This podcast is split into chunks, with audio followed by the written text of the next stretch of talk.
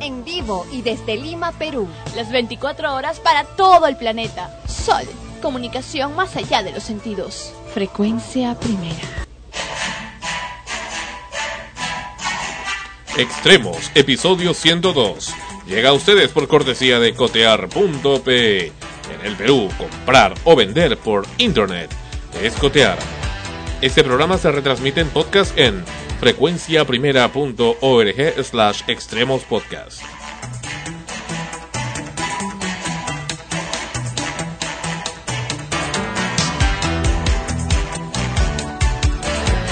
Hola, soy Igor Penderecki, presidente de la única comunidad nudista en Lima.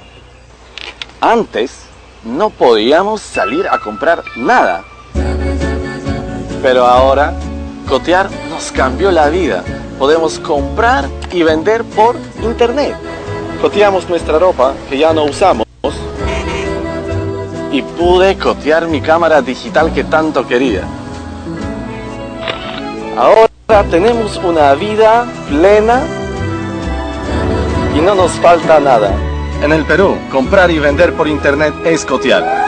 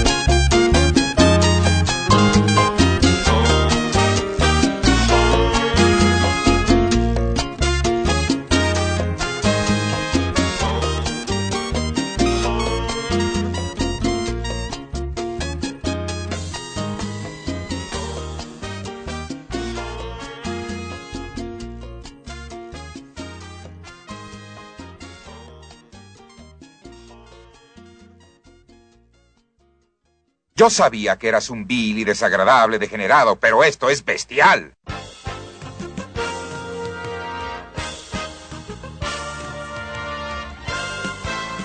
Hola, bienvenidos. Esto es Extremos, episodio 102. Soy Sandro Parodi y estamos en Sol, frecuencia primera RTVN. ¿Cómo están? Bienvenidos al programa.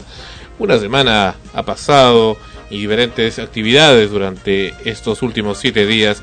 Gracias por habernos escuchado también durante la semana, tanto en la emisora como en vía podcast. Sabemos que hay mucha gente que le encanta escuchar el programa en la en el Earth Music Network, iba a decir hace tiempo que ya no existe, en frecuencia primera.org slash extremos podcast. También gracias a quienes nos escuchan a través de ibox.com. Bueno, Esmeralda con ustedes. Bienvenida Esmeralda como cada semana. Bienvenida gracias. al programa. Gracias Sandro, gracias Ana Rosa. Eh, así es, esperamos o empezamos este programa con las energías renovadas y con muchas este, tentativas de conocer qué es lo que nos ha traído ahora o qué es lo que le hemos traído a ustedes ahora. Tentaciones, escuché. Tentaciones, sí, tengo bastantes tentaciones últimamente, pero las tengo muy controladas. Hola, ¿qué tal? Soy Ana Rosa. Bienvenidos al programa Extremos, episodio 102. Esperamos, como bien dice Esmeralda, que sea de su total y completo agrado y sobre todo que nos divirtamos muchísimo y que esa diversión nos dure toda la semana. Ya me quitaron el audio. No sé por qué siempre que hablan se satura. Es que to- todos se, se, se ponen nerviosos. Bueno, hace como dos semanas, en el especial de Viernes Santo que hizo Sol Frecuencia Primera, presentamos la película de Fray Martín de Porres. Y en esta película apreciamos la actuación de Enrique Avilés, un conocido actor peruano, a quien también habíamos apreciado años atrás en una en otra película, en una que se llamó no no película propiamente dicha, sino era una una teleserie. Caramba, deberían hacer estas teleseries hoy en día, que fue Nuestros héroes de la Guerra del Pacífico. Para ilustración de nuestro público y para que hagan más o menos un remember de, de lo que les estoy hablando, y a quienes van a luego apreciarlo vía podcast van a saber apreciar también las imágenes que presentamos a continuación. Sí, totalmente libre. Esto es de la película de Fray Martín de Porres. Conseguiré una parcela de tierra en Limatambo para que la trabajes. Es él. Es él. Es él. Yo te conozco. Trató de salvarnos la vida en África.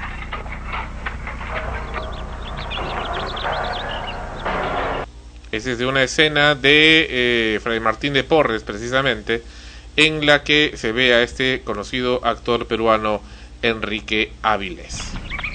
Era él. Usaba el mismo hábito. Te equivocas. Fray Martín jamás ha salido del Perú. Y aquí también hay otra, en esta es eh, en una pequeña escena en Nuestros héroes de la Guerra del Pacífico. Esto fue en el año 1979 y la de Fray Martín de Porres en 1974. sobrevivientes continuaban disparando con sus adversarios con las armas livianas que les quedaban.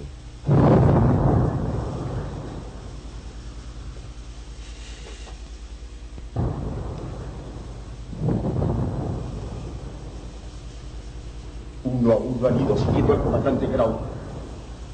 Yo también quiero morir con ellos. Bien, ese es un poco el recuerdo de lo- del material que tenemos acá en estudio sobre Enrique Avilés. También hemos visto otro interesante que ha sido dirigido por él en tiempos mucho más actuales como Miss Amnesia. Bienvenido Enrique a Sol Frecuencia Primera y al programa Extremos. Y antes de decir algo más, sí hago la referencia de que he tenido muchas referencias de ti porque ha sido mm, exalumno del Colegio San Julián, donde también tuve el honor de estudiar hasta quinto de secundaria, entre primero, entre segundo y quinto de secundaria. Bienvenido Enrique a Extremos en Sol Frecuencia Primera. Qué gusto saludarte, Sandro. También un saludo para Esmeralda. Encantado de poder comunicarme con, contigo, con ustedes y con todo el público que tienen en, en su programa Extremos. Eh, Enrique, dime esos recuerdos de esas dos, de esos dos pasajes que hemos presentado del año 1974 y 1979, que bueno, hoy parecen que fueran ayer en realidad. Este, cuéntanos, en esa época como que se hacían otro tipo de producciones que ya no se hacen, más, más dedicadas a, a formar a la gente. Cuéntame de eso. Es cierto, ha habido un cambio sustancial en los en la televisión nacional. Por aquel entonces eh, yo recuerdo mucho que se hacían programas con mucho contenido social, con mucho contenido cultural, incluso el Instituto Nacional de Cultura tenía espacios en los canales de televisión donde se pasaban pues eh, digamos eh, pasajes de obras de teatro, de danza clásica, inclusive el Ballet Nacional también tenía presencia a través de los programas de INC, también se pasaba música sinfónica y música folclórica, ¿no? Eh, hacían, se hacían muchas series eh, con contenido de tipo social, ¿no? Había más identidad nacional y era otra televisión, por supuesto, ¿no? Aunque Eran sea en Canal tiempos. 7 debería ser así, ¿no? Al menos, ¿no? Al menos. Pero Canal 7 tengo entendido que tiene una eh, in- interesante programación. El tema es eh, los canales eh, de frecuencia baja, los canales regulares, ¿no? Que hoy por hoy pues casi no, no producen, eh, no encargan las producciones a, empresas constituidas para eso, ¿no? Eh, no hay una producción frecuente ni fecunda en nuestro país. Es- ese es un gran problema, ¿no? Dime, de, de esa teleserie que se hizo Nuestros Héroes de la Guerra del Pacífico, donde efectivamente apareces en una parte de, de- de esto, en la parte de combate de Angamos, eh, dime, eh, ya no se han vuelto a hacer series históricas propiamente dichas, ¿no? Eh, eh, efectivamente, eh, tengo entendido que el Canal 7 eh, actualmente está en un proyecto para hacer eh, unas series históricas, eh, digamos en tres etapas de la historia del Perú. Creo que la republicana, eh, la época eh, del incanato me parece, y también la época eh, por el 1500, ¿no? Ajá. Este pero evidentemente que esta producción fue eh, eh, digamos planteada por un extraordinario director de televisión un director integral que era don Carlos Barrios Porras que es don Carlos Barrios Porras. Él lo planteó y, y- y- y se produjo para el Instituto Nacional de Teleeducación en el INTE ¿no? Eh, y se hicieron varios capítulos de el combate de Angamos. En el combate de Angamos es el, es el pasaje que ustedes han apreciado ahora, donde yo interpreté al Grumete Medina, que es el sobreviviente de Huáscar, Ajá. ¿no? Eh, este, como te decía, y esto se hizo a propósito de los 100 años de la Guerra del Pacífico en el año 79. Así es. ¿no? Aunque eran escasos los recursos, pero caramba, la capacidad actoral y el mensaje era grande, hasta lo han repetido hace no mucho, ¿eh? Así es, y los talentos eran impresionantes, ¿no? Por esa serie, pues, pasaron la mayor cantidad de actores nacionales, algunos ya no nos acompañan actualmente, pero era pues una gama de impresionantes talentos nacionales los que participaron en esa serie. Acá Ana Rosa quiere hablar contigo. Muy bien, Ana Rosa. Tu, colega, actriz, ¿eh? Ah, Hola. qué bien, Ana Rosa. Sí, hola Enrique, ¿qué tal? Eh, precisamente hablando de, lo que es el arte, el teatro, ¿cómo consideres eh, en estos instantes que está precisamente el, teatro, ya no la televisión, eh, sino yéndonos un poco más al teatro? Hay muchos actores que en esos instantes se están dedicando a las tablas propiamente dicho e incluso sienten que están eh, mejor mejor pagados o remunerados o al menos se sienten más gratificados haciendo teatro al margen de- del- placer mismo que, que produce esto, ¿no? Pero ¿cómo lo ves en comparación a hace unos 5 u 8 años? ¿Crees que el teatro está nuevamente arrancando? Eh, sí, me parece que hay un gran, un gran interés eh, de grupos independientes por tratar de hacer eh, actividades culturales, usar el teatro a nivel educativo también, pero evidentemente nos falta mucho. Tú me haces una comparación de los últimos 5 a 8 años atrás, pero yo te diría que si hablamos de la época de los 70, el teatro pues estaba demasiado había mucho teatro, muchas salas. Por ejemplo, te pongo, eh, tú salías de la Avenida Wilson, tenías la Alianza Francesa de Lima, tenías el Museo de Arte, tenías la Cabaña, el Club de Teatro de Lima, el Segura, la Sala Alcedo, la Mutual Perúa tenía una sala de teatro, eh, la Católica, San Marcos, el Felipe Pardo de Aliaga, la Triple A, el Entrenú. Eran 14, 15 salas que tenían trabajos constantes entre martes a domingo, y todas con público. Era impresionante, ¿no? Ahora, en los últimos ocho años hay intentos por, de grupos independientes, hay intentos de, de, de querer salir adelante con un arte que es tan difícil y tan complejo. Han habido muchos cambios culturales en el país, sociológicamente también ha habido cambios importantes en la capital y bueno, pues este, hay que seguir luchando, ¿no? Nosotros, por ejemplo, tenemos un espectáculo teatral montado que lo estamos ofreciendo a instituciones que quieran fondos económicos, especialmente a PAFAS, a colegios, a promociones escolares, y es una comedia muy divertida, pero que tiene muchos contenidos sobre violencia familiar, paternidad responsable, machismo, sexualidad en los jóvenes para que no la adelanten y vean frustrados sus proyectos de vida, y también valores. Todo, todos estos temas trata, se tratan en, en esta comedia que estamos ofertándola, ¿no? Una luz en el laberinto. Y por otro lado, estamos al, también a, a, casi un mes del estreno de Antonella, que es un espectáculo de Nicolás Girodi, con 20 actores en escena y auspiciada por el gobierno regional del Callao. Como vemos, pues es, hay cierta, cierto interés por recuperar lo que fue antiguamente el Teatro Nacional. También hay eventos importantes en los conos, ¿no? Hay grupos Festivales. que no salen a la luz, uh -huh. pero que hacen una fecunda actividad, incluso muchos de ellos viajan con sus propios peculios y ahí vamos, ahí vamos luchando y tratando de hacer cosas, ¿no? Claro que, por ejemplo, hay un fenómeno que se ha estado manifestando entre este este año específicamente lo he notado más de propuestas de grupos que están eh, preparando obras de teatro y de pronto no encuentran sala donde colocarla porque ya todas están llenas. Ese es otro tema, ¿no? El, el, el tema de salas eh, acá en la capital, uh -huh. como en varias provincias importantes del país, ha sido el problema de que hemos afrontado muchos actores y muchos grupos teatrales. Las salas son caras también los alquileres, ¿no? Uh -huh. y, y, por supuesto ese es el tema que de repente por ahí nos va a ver eh, nos vamos a ver obligados a, a crear nuevas nuevos espacios, ¿no? recuperar lo que antiguamente fue el café teatro de repente, ¿no? O hacer teatro en algunas casas, uh -huh. Porque realmente salas eh, salas locales teatrales hay muy pocos en Lima y la mayoría pues este te lo ceden apenas por dos tres meses acá no hay temporadas largas como en México o como en Buenos Aires claro. ¿no? donde una temporada pues dura años ¿no? y lamentablemente tenemos esa carencia también nosotros ¿no? Han cerrado. Ejemplo, hay distritos sí. como eh, que, que van a inaugurar nuevas salas acá nomás en eh, muy cerca en este distrito, ¿cómo se llama? Carmen de la Legua, no, sino Ate tampoco, sino... Bueno, hay un municipio que está por, por inaugurar un teatro como para 700 personas.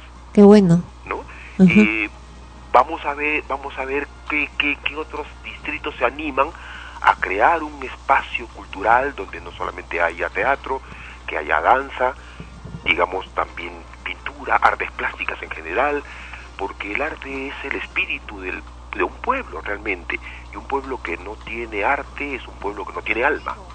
Claro, y lo importante es que los municipios, ellos apoyen estas iniciativas porque algunos de los teatros que todavía existen en, en, Lima, en el centro de Lima, el problema que tienen es que muy pocas veces el público va hasta allá porque desconocen de, de, su existencia o porque no están acostumbrados a ir hasta el centro de Lima a ver una obra de teatro, salvo que sea pues de alguna compañía o grupo muy muy marketeado, no muy bien promocionado. Así es. Así es. Ojalá el distrito que está por inaugurar un, un, teatro muy bonito es el distrito de Santa Anita, por ejemplo. Ya. Evidentemente que los municipios tienen urgencias, otro tipo de urgencias, y muchos alcaldes eh, no ven en la cultura ni en la educación una alternativa porque no no lo va no les da votos no hay muchos alcaldes que quieren la reelección evidentemente toda la educación y todo lo que es la cultura es a un muy largo plazo sí, eh, pues. se dedican más que nada a hacer obras no pero nos estamos olvidando que la gran obra de todo político la gran obra de todo alcalde justamente es crear un nuevo ser humano a través de la educación, a través de la cultura, a través del deporte, ¿no? que es donde tendríamos necesariamente que apuntar. ¿no? ¿no? a revalorar nuestra identidad nacional. Por ejemplo, eh, yo he participado ya por segundo año consecutivo en un evento importante creado por el Ministerio de Educación. Eh, este proyecto se, se llama Escuelas Abiertas, que es dar clases de artes a los chicos durante el verano, ¿no? Pero no para crear artistas, sino para el desarrollo de sus inteligencias múltiples a través del arte. Este trabajo es por segundo año consecutivo que lo ha hecho el Ministerio de Educación y el digamos el distrito piloto para el desarrollo de este proyecto fue Barranco. Ojalá que otros distritos, otros alcaldes soliciten al Ministerio de Educación también este proyecto para que lo pongan en marcha en sus distritos, en sus comunidades y tal vez en un tiempo muy corto podamos ver un nuevo ser humano con más calidad, con más valores en nuestro medio, ¿no? Y que los chicos pues dejen drogas de lado, que tengan una conducta más de acorde a una sociedad moderna. Hola, este Enrique, te saluda Esmeralda, como efectivamente como dice Sandro. Yo tenía dos preguntas.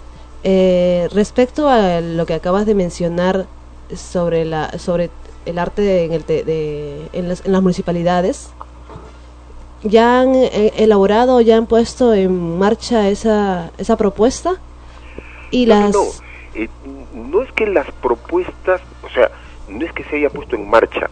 Eh, eh, el, el municipio de Barranco, a través de la gestión de la señora María Cristina Rival, que trabajaba en ese municipio, ya no trabaja ahora, solicitó al departamento correspondiente del Ministerio de Educación esta actividad. Y el ministerio la hizo un poco suya y la desarrolló en Barranco por segundo año consecutivo. Pero también está en los alcaldes de cada distrito que planteen al Ministerio de Educación o que soliciten al Ministerio de Educación el apoyo correspondiente para el desarrollo de estas actividades. Solamente sé de un distrito que lo ha hecho. También tengo entendido que en Santa Anita, ya por gestión personal del- de la administración de- del municipio, han venido dando ciertos talleres de, de- de artes, ¿no? Teatro, mimo, artes plásticas, incluso otros talleres también para las señoras, para que de tejidos, bordados, en fin, ¿no? Pero es gestión de cada administración municipal. Desde ellos es que tiene que, que iniciarse este, este trabajo, ¿no? este proyecto, este gran proyecto. Y ojalá se pueda extender a todos los distritos de Lima Metropolitana y de todo el Perú, porque es un trabajo interesantísimo. A La gente se va a mantener ocupada, los chicos van a desarrollarse de otra forma, ¿no? Y, y seremos una mejor sociedad en todo caso.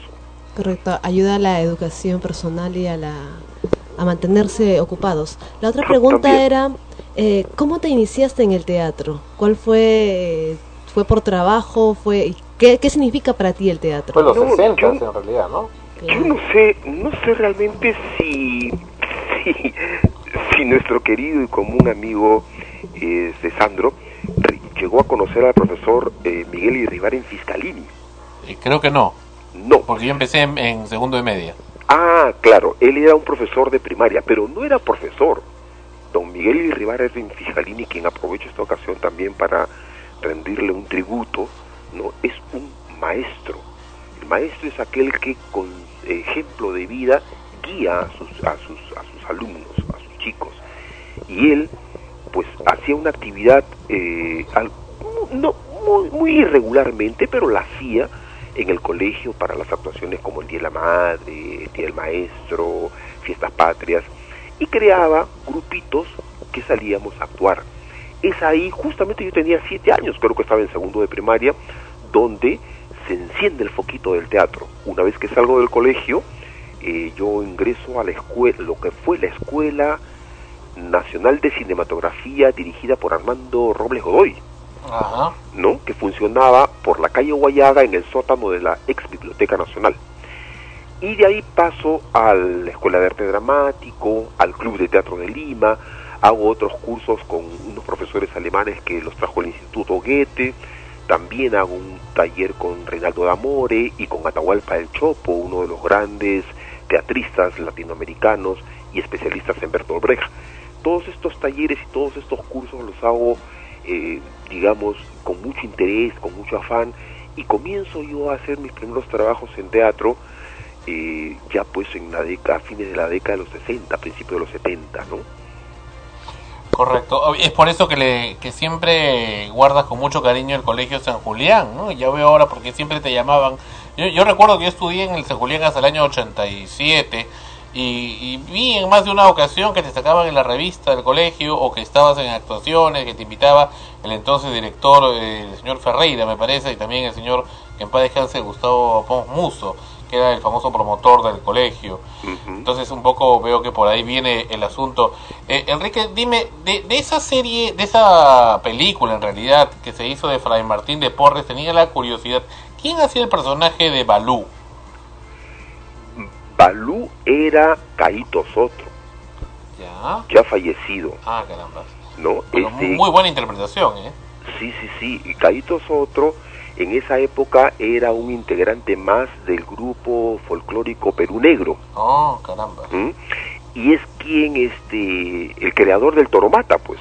Ah, él es. el autor del Toromata, ¿no? Este, y él, sin ser actor, eh, fue muy bien dirigido por Don Tito Davison, un, un chileno mexicano, eh, director de muchas películas este, en México, quien eh, lo, hizo que él interpretara ese personaje, lo dirigió muy bien, ¿no? Eh, eh, él hizo ese personaje y participamos muchos actores peruanos en una triple, una coproducción tripartita entre México, eh, Perú y Ecuador.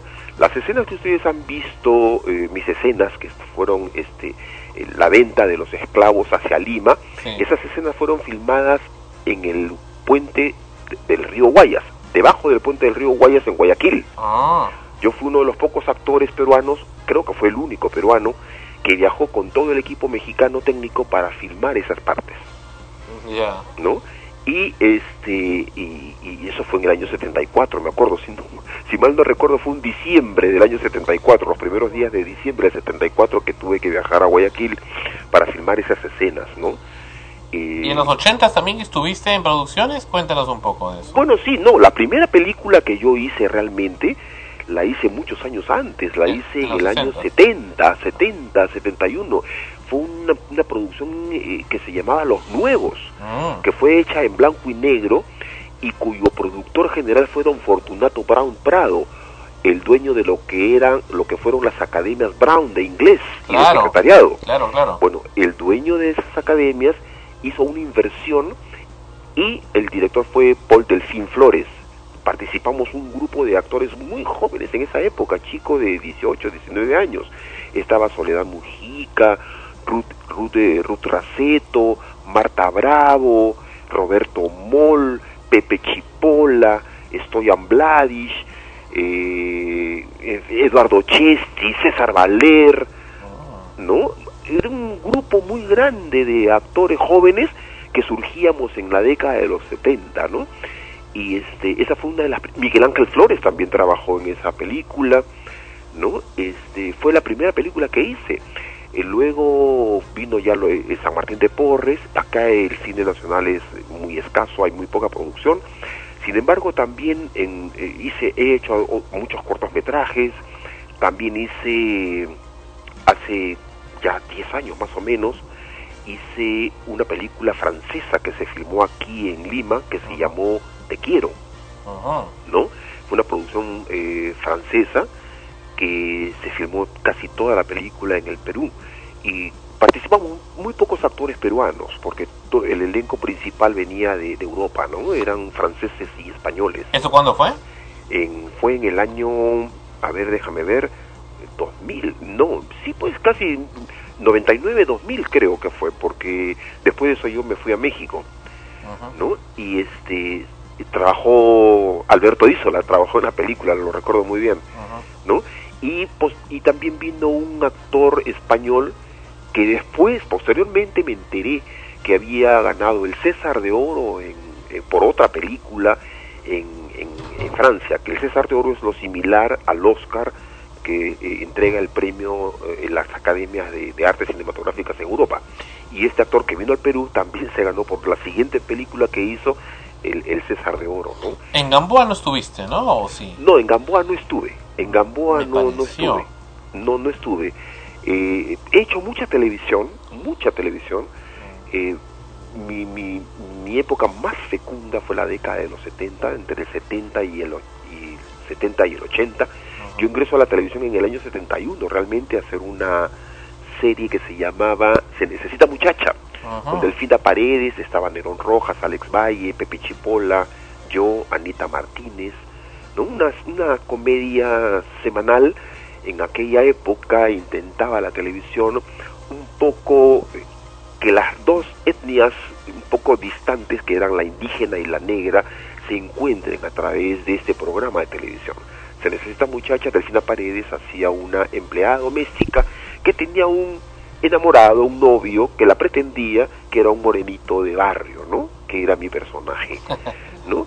Y a partir de entonces hemos hecho mucha, mucha televisión, hasta el año 80 en que me voy contratado a la televisión chilena, donde hago teatro como el teatro con Pepe Vilar y el Troncal Negrete, ¿no? Algunas escenas del Troncal Negrete creo que están en YouTube también, ¿no? Y cuando regreso vuelvo a la televisión a hacer mi barrio y otras series más hasta la fecha. Después me fui a México, después de hacer Te Quiero, me fui a México, estuve trabajando en México, estuve tres años por allá y a mi retorno he vuelto también a las andadas de la televisión, pero sin jamás abandonar el teatro. Porque me siento yo un actor básicamente de teatro. Correcto. Enrique, ha sido mucho gusto de tenerte aquí en el programa eh, en Extremos.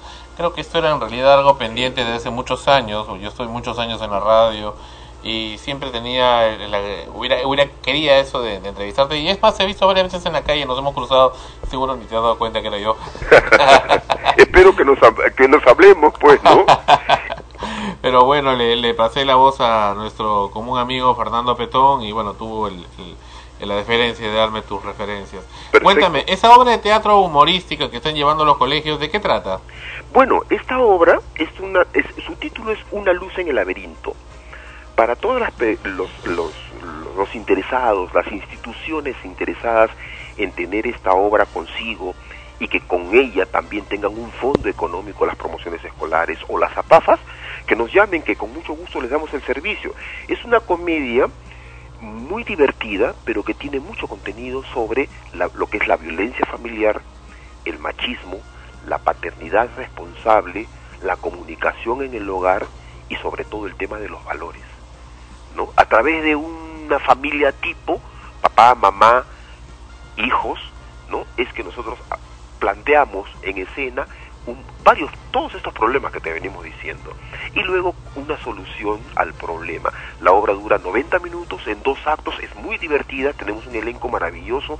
Está Susan León, Antonio Arrué, Enrique Avilés, Pamela Yoya, Vanessa Navarro, Sandro Cervat. El elenco es de primera línea y el costo para las instituciones es cero, no invierten nada. Nosotros le damos hasta el boletaje y llevamos todo al local, de la- eh, al local del, del colegio o de la PAFA. Y si no tienen el local, nosotros incluso hasta les ponemos el local. Eso con todas las cosas. Con todo. Entradas muy, muy económicas, muy económicas, y parte de la recaudación justamente es para las instituciones, ¿no? Para las APAFAS o para las promociones escolares. Que nos llamen si es que tienen algún interés en que en tener nuestros servicios ¿A dónde? al 99 Sí. 9854 ¿Ya? 1890. 99854-1890, me dices, ¿no? 98 A ver, 98, perdón, voy a Nueve- rectificar. Ya. 98 Ajá. 54 54 18 90 con un 9 adelante. Entonces, Ya. a ver, vamos, vamos a hacerlo más ordenado. Es el 99854-1890. Eh, perfecto. O al 654 Ya. Ujú. ¿Qué más? 3020. 3020. Sí, pero más seguro el celular, porque me van a encontrar a cualquier hora. Ah, es tuyo. ¿Y algún correo electrónico o no? Sí. FEAS F E A S F-E-A-S, feas, FEAS guion bajo guion bajo, P E P-E, arroba arroba, yahoo.com. yahoo.com. O de lo contrario, en igualito, feas guion bajo P E, arroba hotmail.com. Excelente. Listo. Muchas gracias, Enrique, y hasta cualquier momento. Un placer saludarte y espero que nos encontremos para tomarnos un cafecito y recordar viejos tiempos del Colegio San Julián. Y ya no existe el Colegio San Julián, ¿no? ya Qué no pena. existe lamentablemente, pero existe el espíritu. Hace año y medio hubo una, una cena, un almuerzo de camaradería de todos los exalumnos. Ya. No sé si estuviste enterado. No. Mira que nos reunimos en el Club Tacna y fue mucha, mucha gente de to- casi la gran cantidad de promociones del colegio. Ah, qué bueno. Así que hay que estar- en contacto, en contacto. Sandro. Excelente, gracias. Un abrazo para ti y muchas gracias por la entrevista. Nos Un saludo también para todas las personas que te escuchan semana a semana. Muchas gracias. Gracias a ti. Hasta cualquier momento. Bien, entonces fue Enrique Avilés con nosotros en Extremos, episodio número 102. Una noticia terrible viene en unos momentos. La actriz y cantante Thalía Sodi, nuestra amiga, amiga de esta casa, Adriana Thalía Sodi Miranda, tendría un... tiene, lo ha confirmado ella misma, esta información, un grave problema de salud que afecta descomunalmente su sistema inmunológico. Le han hecho tanto la prueba de ELISA como la prueba de Watson Blot y desventuradamente la enfermedad llamada la enfermedad de Lyme la está consumiendo, sin embargo, está afrontando esta enfermedad eh, con bastante estoicismo y con un tratamiento, un tratamiento del cual hablaremos en unos momentos. La enfermedad de Lyme es la que padece nuestra amiga, nuestra querida amiga de esta casa, Thalía Sodi. Regresamos en extremos, episodio 102.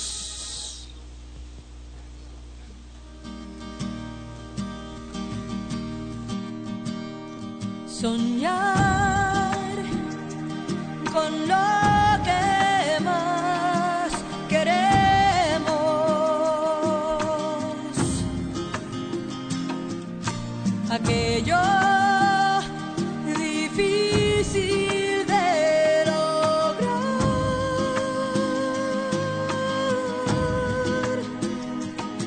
es ofrecer, llevar la meta a su fin y creer que la veremos cumplir. arriesgar de una vez lo que soy por lo que puedo ser.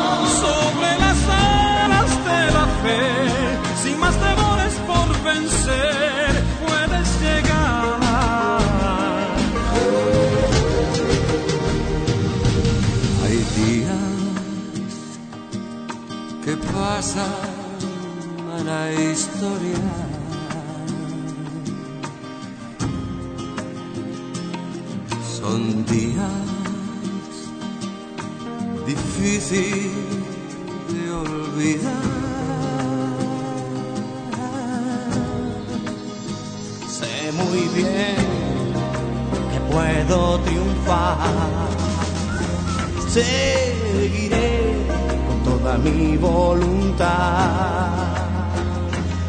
Hasta el destino enfrentar y por siempre mis huellas dejar. Puedes llegar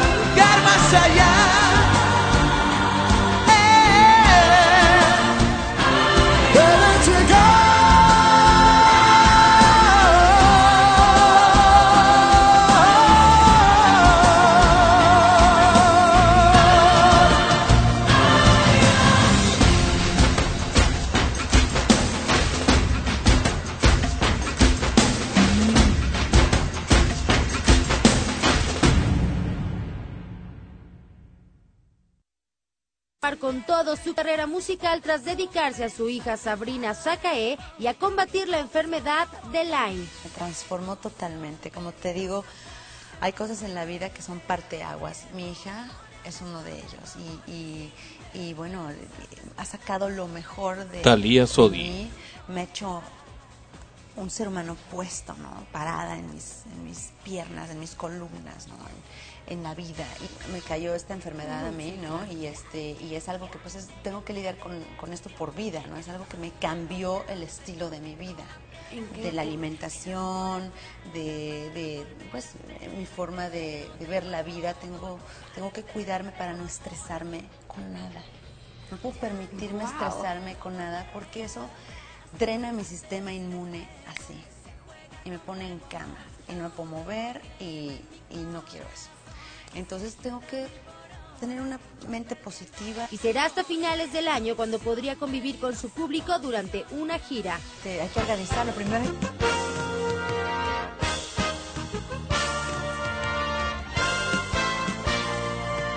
Esta es la información que es- ustedes han escuchado de la propia boca de Adriana Talía. Tremendo, tremendo. La enfermedad del Lyme no quieren hablar mucho del particular, pero es cierto y existe y es una realidad. Hay enfermedades que muchas veces uno no conoce y es precisamente menester de los de los científicos, de los biólogos y los investigadores en, en las ciencias y en- para poder deslindar de qué trata esto. Ana Rosa con ustedes. Sí es terrible porque a veces uno trata pues de, cuidarse, de mantenerse lo, lo más posible en buen estado de salud en su alimentación, en sus hábitos, ¿no? De, de- de convivencia en general y no te imaginas que una enfermedad de esta naturaleza puede ser transmitida por un por una garrapata, en este caso el Al doméstico, ¿no? Claro, esta enfermedad de Lyme es transmitida por la garrapata y que te se puede se puede presentar en cualquier lugar, ¿no? A veces uno viaja, va a otros sitios o lamentablemente hasta en tu propio hogar pueden entrar pues animales de otros sitios que es bueno, de, de mala suerte, Pero ¿no? te pone a suerte de Dios, por así decirlo, porque Sí, porque es algo te que no esperas ni buscas. Ni siquiera puedes decir se lo buscó o hizo esto, hizo lo otro, ¿no? Y, bueno, y le ocurre a uno, o al menos uno se entera de eso, de, de alguien que, que le, ha, le ha ocurrido esto y de pronto te das cuenta que son muchísimas las personas que lo padecen, sino que las noticias pues no llegan o solo llegan cuando se trata de, de alguien, en este caso como Talía, que es famosa por su profesión como cantante, como artista, y te enteras ahí recién, ¿no? Ya uno comienza a investigar, a indagar de qué se trata y de pronto te sorprendes viendo pues que hay muchísimas personas con esta enfermedad que no es algo nuevo, que se está manifestando. Claro, tampoco es afortunadamente, ¿no? Una epidemia, pero nos pone en alerta para poder cuidarnos muchísimo mejor de dónde estamos y cómo tenemos nuestras cosas, ¿no? En, en perfecto estado higiénico. Vamos a ver, esta es la referencia en internet sobre la enfermedad del Lyme. Eh, es conocida también como borre- borreliosis. Borre, borreliosis. Borreliosis.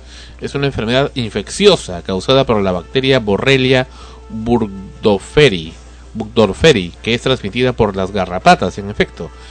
El criterio diagnóstico de la CDC excluye muchos casos de Lyme y se han demostrado en muchos estudios que las pruebas serológicas dan falsos negativos, por lo que el diagnóstico a falta de mejores pruebas es clínico.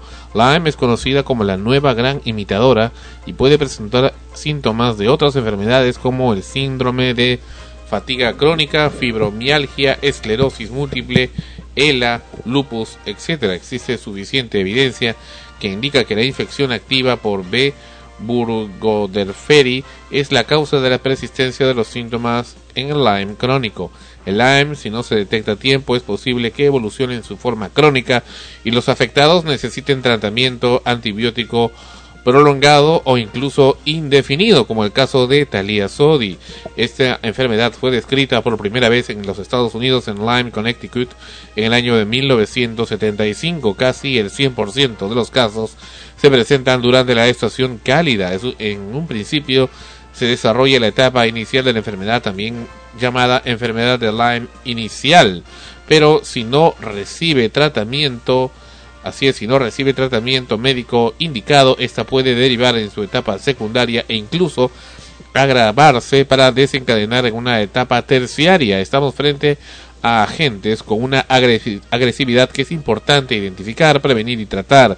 La sospecha inicial de que estos agentes producían cuadros clínicos autolimitados ha sido totalmente superada después de la descripción de las formas graves y de cuadros de evolución crónica en pacientes no tratados. La patogenia de este grupo de patologías en el que el daño vascular y el neurotropismo son una constante en rickettsia, borrelia, coxielia y las lesiones granula, granulomatosas y el tropismo por células endoteliales son la Bartonella y la Francisella. En fin, esta es la información que vamos teniendo. Dice que se caracteriza por presentar, esta es la enfermedad primaria de Lyme, una lesión roja y levantada en el lugar donde se encuentra la picadura de la garrapata. Además, entre los síntomas se encuentra un cuadro parecido a la gripe, fiebre, dolores musculares y en las articulaciones, además de dolor de cabeza e inflamación de las articulaciones Auxilio. Se diagnostica mediante un, examen físico en el que se demuestran anomalías cardíacas en las articulaciones o en el cerebro. Además se recomienda hacer un examen de ELISA. El tratamiento consiste en la aplicación de antibióticos que van que varían dependiendo del estado de la enfermedad y del paciente. También se puede administrar ibuprofeno para aliviar la inflamación. La enfermedad de Lyme secundaria en esta fase de la enfermedad Además de los síntomas iniciales se presentan palpitaciones cardíacas, visión borrosa, problemas neurológicos, deterioro del lenguaje, alucinaciones, parálisis facial, movimientos torpes. En este caso, el examen físico va a mostrar deficiencias cardíacas y neurológicas. Se utiliza el examen de ELISA para examinar la presencia de anticuerpos contra la bacteria y se utiliza el examen de Western Blot para confirmar la infección, además de otros exámenes para confirmar los síntomas. El tratamiento es igual que el anterior, solo que se utilizan dosis mayores y generalmente cetriax- cefri- es ceftriaxona para tratar esta fase de la enfermedad. Y luego la enfermedad la terciaria puede ocurrir en meses o incluso años después de la etapa inicial.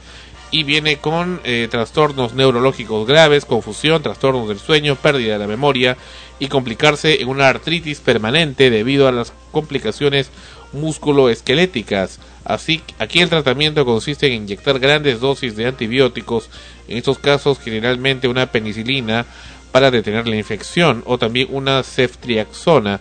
El pronóstico suele ser positivo, sin embargo los síntomas de la artritis no van a desaparecer. Y finalmente la crónica, que es la que padece Talía, la enfermedad crónica ocurre cuando la infección persiste a pesar del tratamiento antibiótico y hay mucha evidencia científica sobre el tema, cultivos y pruebas de ADN positivas que demuestran la persistencia a pesar del tratamiento antibiótico. Todo un tema, el tema de el Lyme, que era por supuesto desconocido para la mayor parte de nosotros, pero que hoy nos enteramos gracias, bueno, gracias a la desgracia de nuestra amiga Talía Sodi. me, a mí me tiene conmocionada. eh, no pensé que de repente que puede existir algo tan grave a partir de un de un, de un insecto que lo tenemos casi a diario, que de repente no es tan ajeno a, la casa. Y de verdad, Mariela del Barrio, Marimar y, y todas las Marías que hizo Talía, pues no sé, solo fuerza y fuerza de voluntad y algo que dijo que también que no puede ponerse triste, no puede estresarse porque sus defensas bajan y se va a la cama. Claro, está afectando directamente su sistema inmunológico y evidentemente frente a lo que normalmente para cualquiera de nosotros puede significar un estado depresivo simple, en, en su caso debe ser pues muchísimo mayor, ¿no? Pero Que- ¿cómo, ¿cómo hacer eso? ¿Cómo no? Estoy, voy a morir, mis hijos, mi esposo, mi familia, todo. Eh, ¿Cómo no ponerme un poco tensiosa, poco triste? Poco es muy, muy vago de decir, mucho. Claro, pero bueno, ya depende de, de su entorno y de la, la fuerza mental que ella misma le ponga a sus cosas, ¿no? Y a su vida y a su entorno precisamente, es decir, su hija y su familia.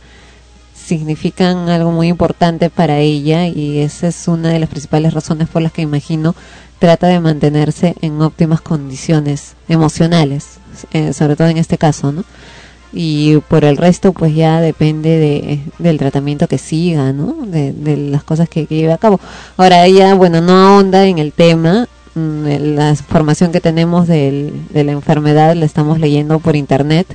Eh, se supone que es crónico porque dice que, que va a tener que seguir el tratamiento de por vida, pero más de eso no sabemos, ¿no? Es decir, cómo es el proceso que ella está viviendo. Yo sí leí hace algunas semanas, me parece, una declaración que ella hizo luego de salir de la, de la crisis, en la que comentó precisamente que había estado internada eh, padeciendo una enfermedad terrible a consecuencia de la picadura de un insecto. Eso fue lo que, lo que ella manifestó.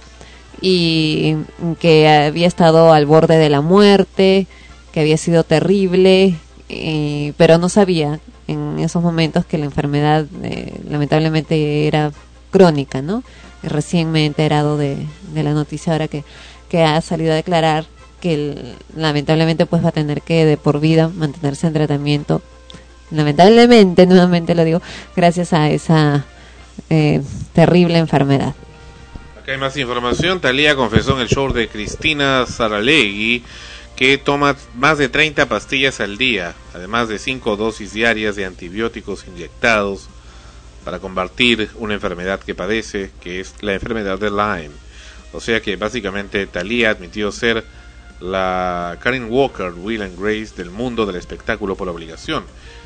Esto es lo que sigue llegando acá. Resulta que es provocada por la mordedura de una garrapata y es usualmente mucho más común en lugares de temperaturas cálidas como Miami. Este mal pasa por tres etapas, las cuales ya hemos adecuadamente eh, informado. También hay una enfermedad de Lyme crónica. En efecto, pese a un constante tratamiento de antibióticos, tomando en cuenta que la cantante en cuestión se toma 30 pastillas al día, más de 5 inyecciones de medicina desde hace ya año y medio. Y lo tiene ya buen tiempo esto.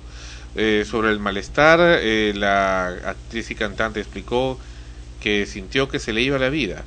Se olvidó del dinero, la fama el éxito. Lo único que quiere es salud. Y es cierto. Eso es cierto. Esa es una de las cosas más importantes que uno, uno se da cuenta cuando tiene este tipo de situaciones. Regresamos, regresamos con extremos en Sol, frecuencia primera. Volvemos.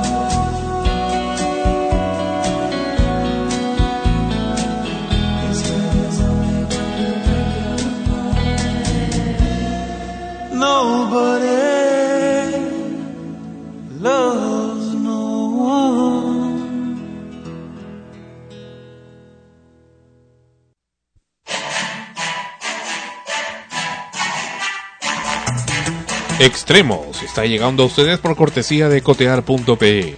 En el Perú, comprar o vender por internet es cotear. Escucha Extremos en podcast en frecuenciaprimera.org slash extremos podcast.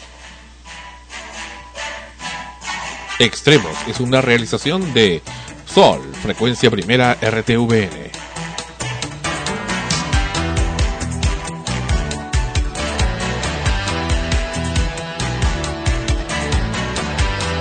Hola, soy Igor Penderecki, presidente de la única comunidad nudista en Lima. Antes no podíamos salir a comprar nada, pero ahora Cotear nos cambió la vida. Podemos comprar y vender por internet. Coteamos nuestra ropa que ya no usamos y pude cotear mi cámara digital que tanto quería. Ahora tenemos una vida plena y no nos falta nada. En el Perú, comprar y vender por internet es cotear. En vivo y desde Lima, Perú. Las 24 horas para todo el planeta. Sol, comunicación más allá de los sentidos. Frecuencia primera.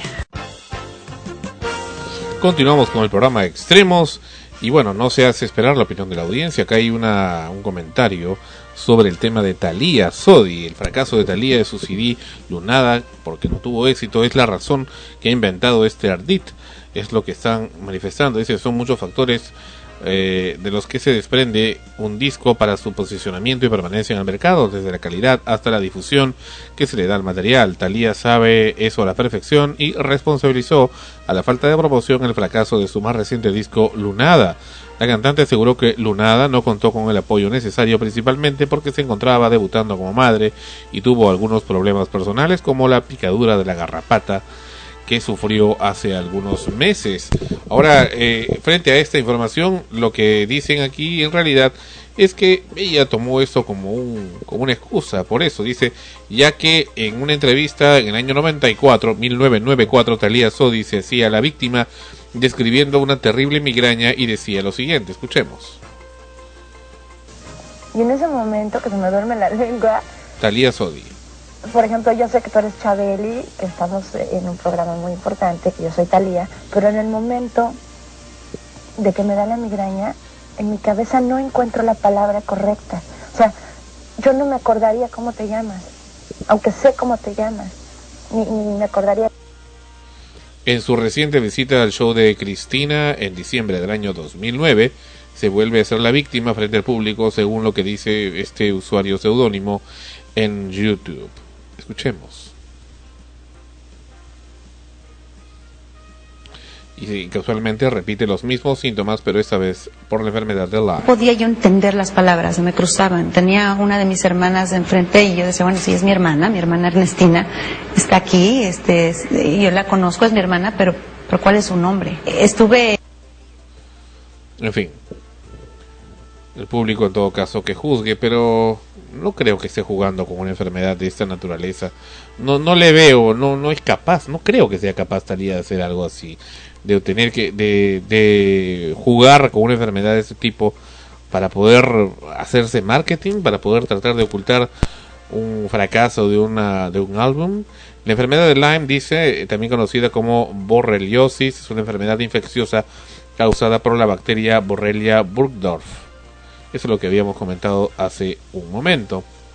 La migraña es un tipo de dolor de cabeza usualmente muy intenso y capaz de incapacitar a quien lo sufre. Es una enfermedad de origen neurológico. Sin embargo, lo cierto es que eh, la migraña es también parte de la enfermedad de Lyme. Es lo que este usuario no comenta o no dice. En fin. Entonces, bueno, si se trata de eso, eh, estaremos hablando de que sufre del, del mal desde hace, ¿desde cuándo? ¿Desde el 94, 99? ¿Cuándo ha sido la entrevista? ¿Quién sabe? No lo sé. No, en que... En 94. Que, claro. La primera entrevista en el 94. Claro, en la que menciona también este estos síntomas, ¿no? Similares al, a los que manifiesta ahora. Pero bueno, ¿no? Es poner un poco en tela de juicio su palabra. Como tú dices, es un poco difícil de creer que alguien en su sano juicio, eh, con sus valores bien puestos, pueda inventar una cosa así para poder subir sus bonos. Pero Talía nunca necesitó de eso, ¿no? No, De aferrarse o inventar un show para tener audiencia, para tener eh, para tener que a las personas escuchen su- sus canciones, para tener público. Bueno, lo cierto es que el- las últimas producciones de Thalía no han sido tan escuchadas Exitosas. o exitosas. Ya, pues con quién se mete a cantar ahí con unos babosos reggaetoneros, por favor. Grandes culturas. es al margen, ¿no? De, de- de cuál sea su nueva propuesta. En todo caso, Pero- pues, Todo todo artista tiene su inicio, su fa- eh, su momento de, claro, tiene de- su de- momento de, de llegar al, al de éxito fama. total y, y también luego su tiene un- declive, ¿no? Ajá. Talía ya fue una gran cantante, fue una gran actriz que tuvo bastante gente, y fue mu- es muy admirada, pues también no ahora no tanto, Yo creo ¿no? que desde que se casó se malogró. es verdad, ba- bajó la calidad de su producción. No, depende, ¿no? Hay quienes más bien les gustaba eh, lo que lo nuevo que estaba haciendo y para todos los gustos.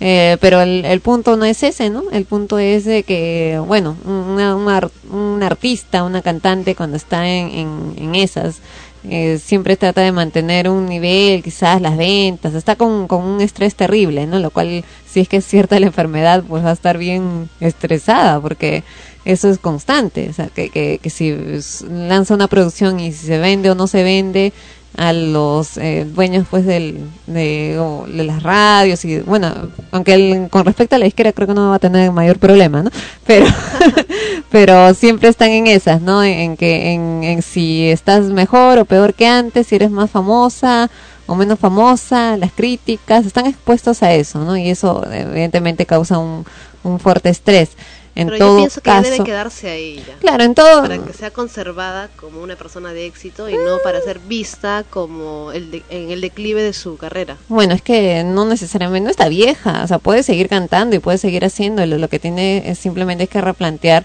lo que produce, ¿no? Lo que hace, qué es lo que realmente quiere hacer, qué es lo que realmente puede darle eh, satisfacción personal y éxito profesional, ¿no?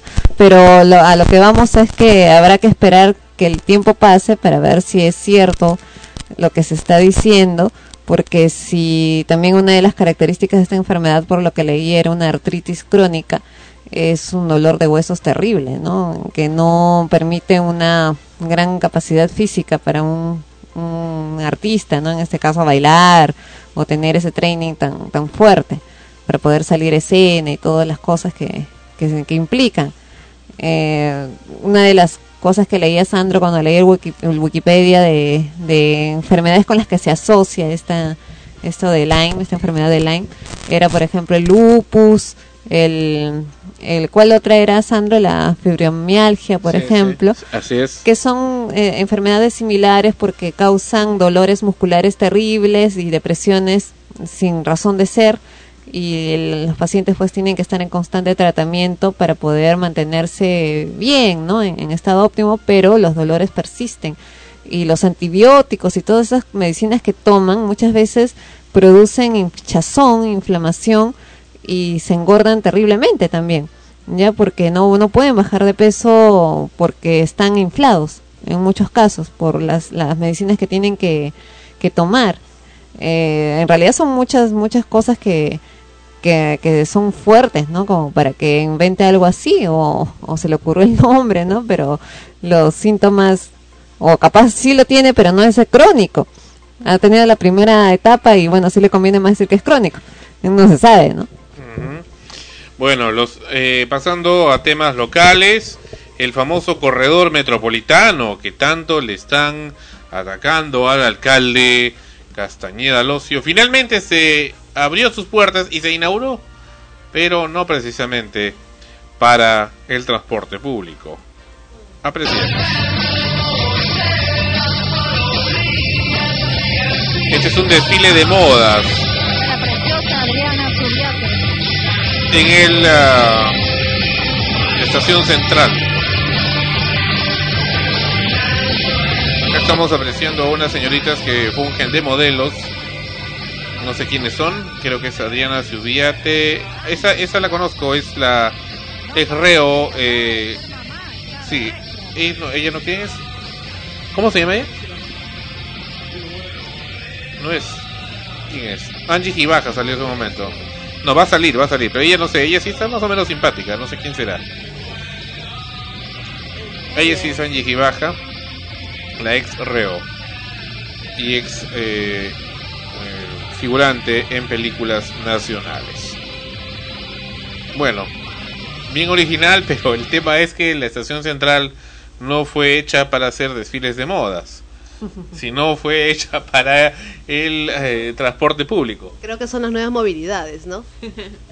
No, y lo, lo más eh, controversial de todo esto es que en las últimas semanas, y en la última semana específicamente, se ha criticado mucho el trabajo que se está realizando con respecto al metropolitano porque no tiene cuándo acabar y se van postergando y postergando las fechas de, que se habían proyectado realizar estas obras, perjudicando lamentablemente y contra lo que se supone es el objetivo de esta construcción, el transporte público, ¿no? Porque se rompen calles, se vuel- se cierran, se vuelven a romper, se cierran por un lado, se cierran por el otro y no terminan nunca y no solo eso, sino que ahora la inversión se ha duplicado, ¿no?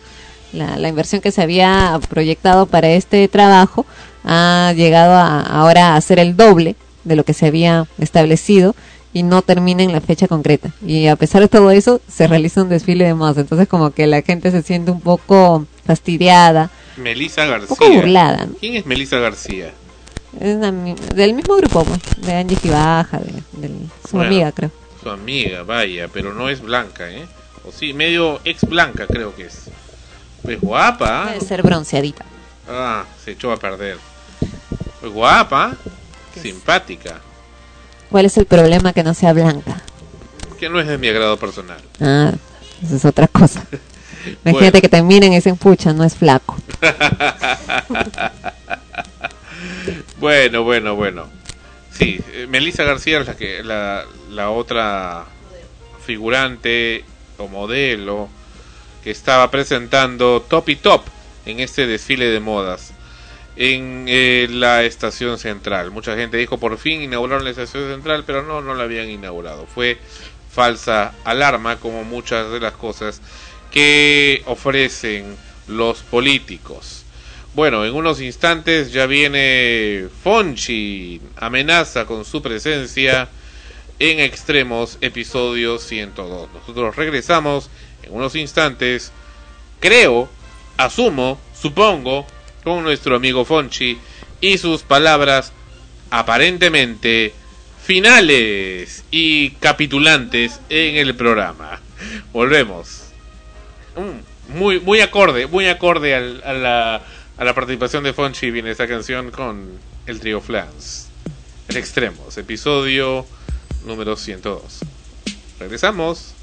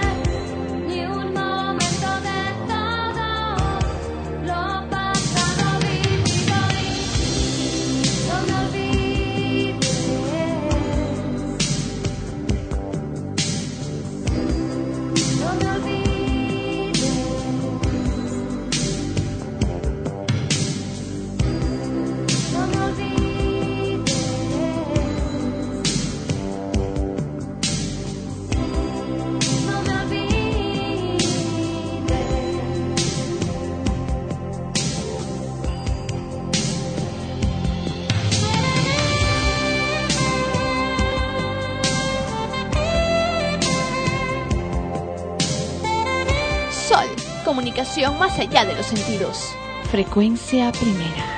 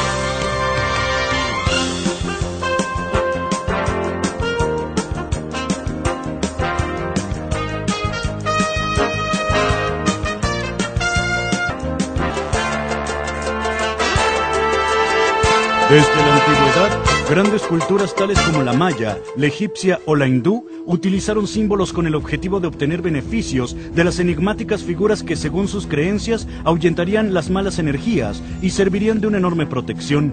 Cuando hacen un símbolo específico para algo, desde luego que le hacen una persona conocedora. Los, eh, los egipcios eran maestros en la energía de las formas y ellos manejaban perfectamente bien eso. Se ha perdido eh, mucho ese, el conocimiento de la energía de las formas. Es, un- es una energía que no hay ahorita aparato que la pueda medir.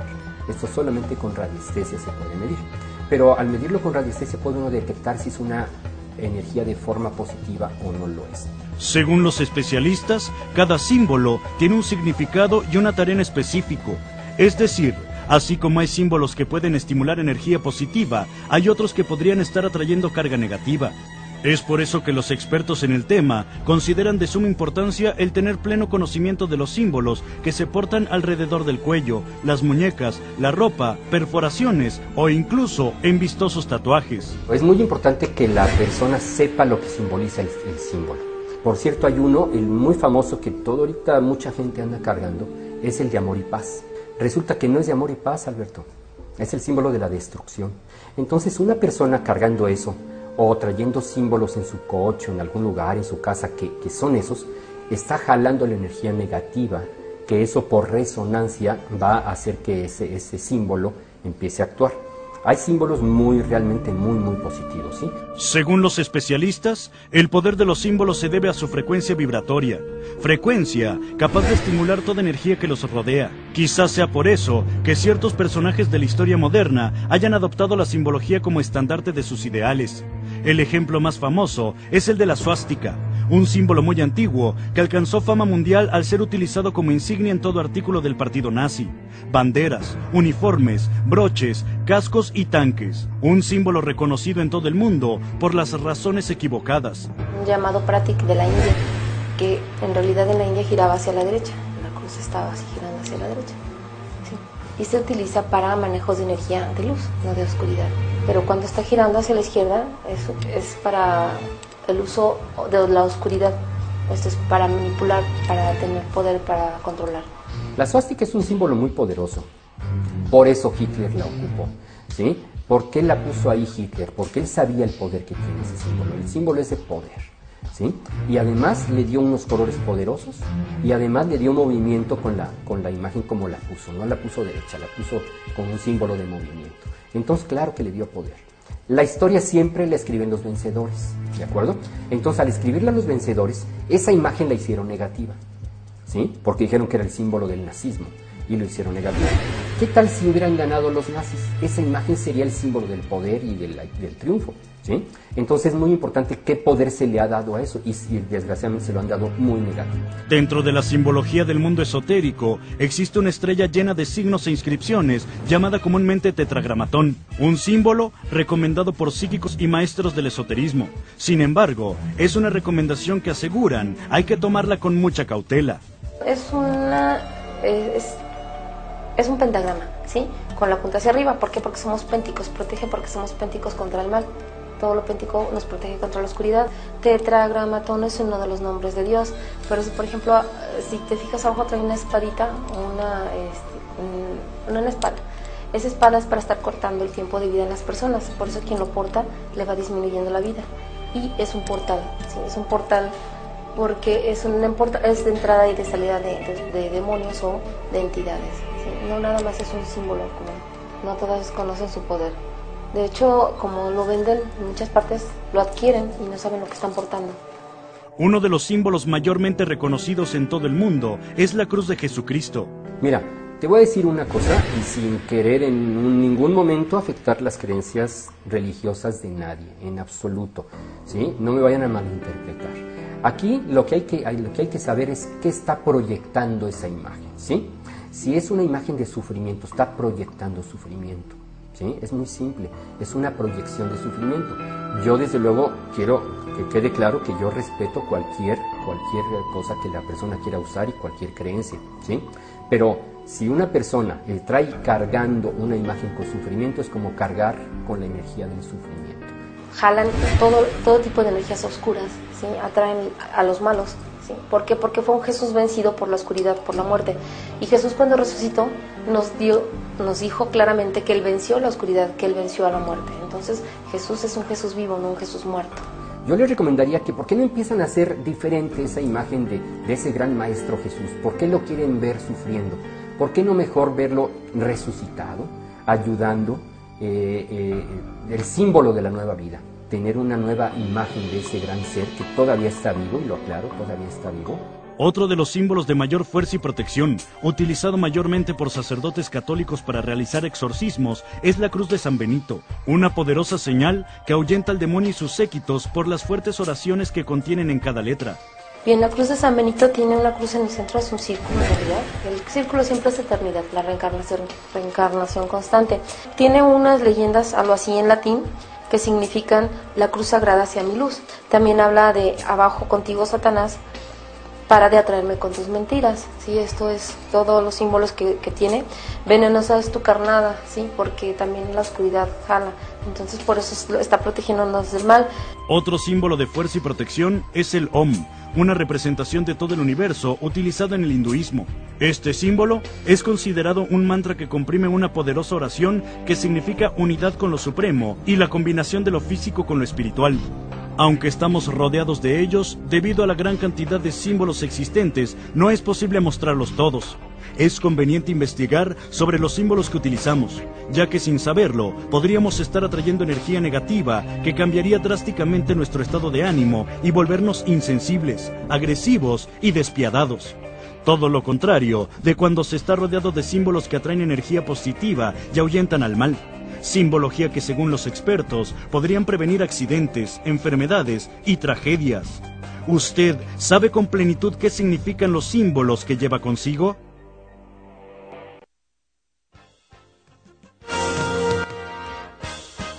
¿Qué tal? Ana Rosa es la, la mística aquí del programa. ¿Qué te parece? Bueno, nada en especial, ¿no? Porque estamos rodeados, como bien dice el, el locutor del, de lo que hemos visto del video, de símbolos por todas partes.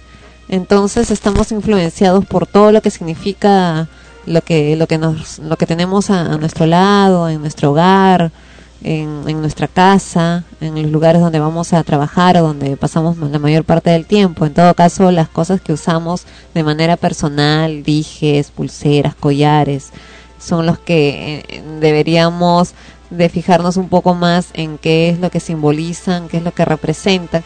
Pero muchas veces uno escoge esos modelos porque tienen algo que ver contigo. O porque con- les parece bonito el, el Claro, ¿no? diseño. Claro, a- al margen de, de que te parezca bonito porque va con tu estilo o algo, algo que se relaciona, ¿no?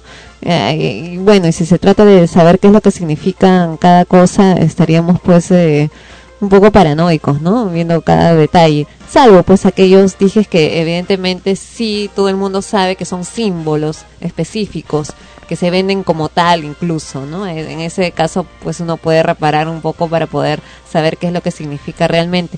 Pero por el resto, ¿qué vas a hacer? En- al final quien decide las cosas que haces y cómo las haces eres tú mismo. Influenciado o no por las circunstancias, no solamente van a ser los símbolos, sino todo lo que te rodea.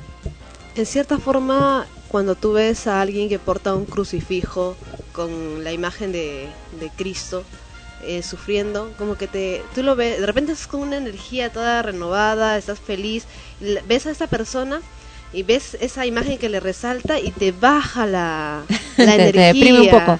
te dice, te- como que te pone un poco triste. Entonces, sí es bastante cierto que lo, lo que dicen o incluso los colores cuando te pones una estás con una persona que se pone se viste todo oscuro negro Ah. y entonces como que le enmarca el rostro también Salvo que una le quede muy bien, Salvo que le quede muy bien el color. De- depende del diseño de la ropa también. Si te pones Claro. polo y buzo, o polo y pantalón, se ve triste. Te pones camisa negra con pantalón negro, te ves elegante, das otra imagen. Entonces, a veces me decían a mí siempre que uno se viste como se siente. Y a veces yo me... se- Y creo que se me metió eso en la cabeza que cuando llegaba eh, me levantaba y me levantaba con un ánimo decaído, buscaba ropa oscura porque no quería que nadie me vea. O buscaba ropa este azul, ploma, para no pasar este... Para que nadie se dé cuenta que estoy ahí y nadie se dé cuenta que esté triste. Pero cuando estaba toda feliz, buscaba ropa blanca. Entonces decía, yo quiero compartir mi felicidad. No sé si se me metió eso en la cabeza o, o, o me, o lo empecé a hacer sin que me lo dijeran, pero generalmente suele pasar así. Claro, en realidad nuestra vida está rodeada de simbolismos por todas partes. Lo que te pones, en el caso, como mencionas, la ropa, eh, si usas eh, aretes, collares, hay gente, por ejemplo, que no les gusta usar aretes ni joyas de ningún tipo, eh, otros sí, entonces al momento de escoger sus modelos también los escogen de acuerdo a lo que sienten, a lo que más lo, O lo lo que quieren caracteriza. manifestar. Claro, ¿no? Y, y compras las cosas que tienen que ver también con eso. Hay gente que les gusta, pues, eh, decorar su casa con colores muy claros, muebles eh, también de, de colores claros, beige, blancos, palo rosa. O y- otros de forma excéntrica, verde sí, o los pintan de rojo, ¿no? Eh, fuerte, cosas recargadas. Y todo eso también son símbolos y también influyen de alguna u otra manera en tu conducta, en las cosas que haces, cómo te desenvuelves en la sociedad, con tus amigos, con tus parientes. ¿Y a ti qué color te gusta? Al rosado. volvemos, volvemos en extremos, episodio 102. Ahora sí viene Monchi, en un momento. mucho tiempo juntos y todavía no nos conoces.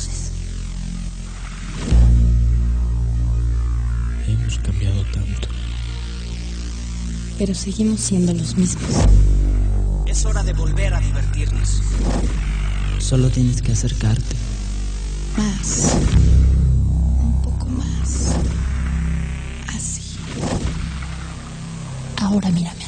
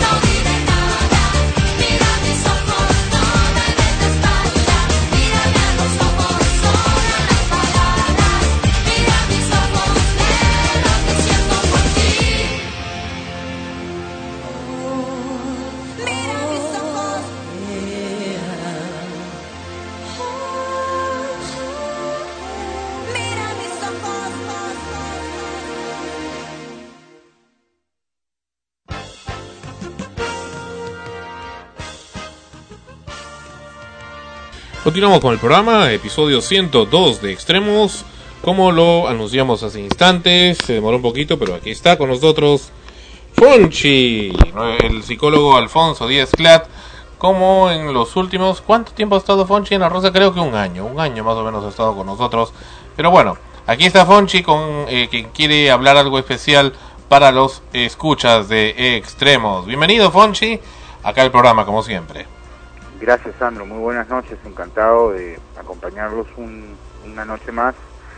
Y Dios quiera que no sea la última. Mira, eh, le comento a los escuchas. eh, gracias a Dios eh, estoy empezando una nueva etapa en mi, en mi vida laboral como psicólogo organizacional.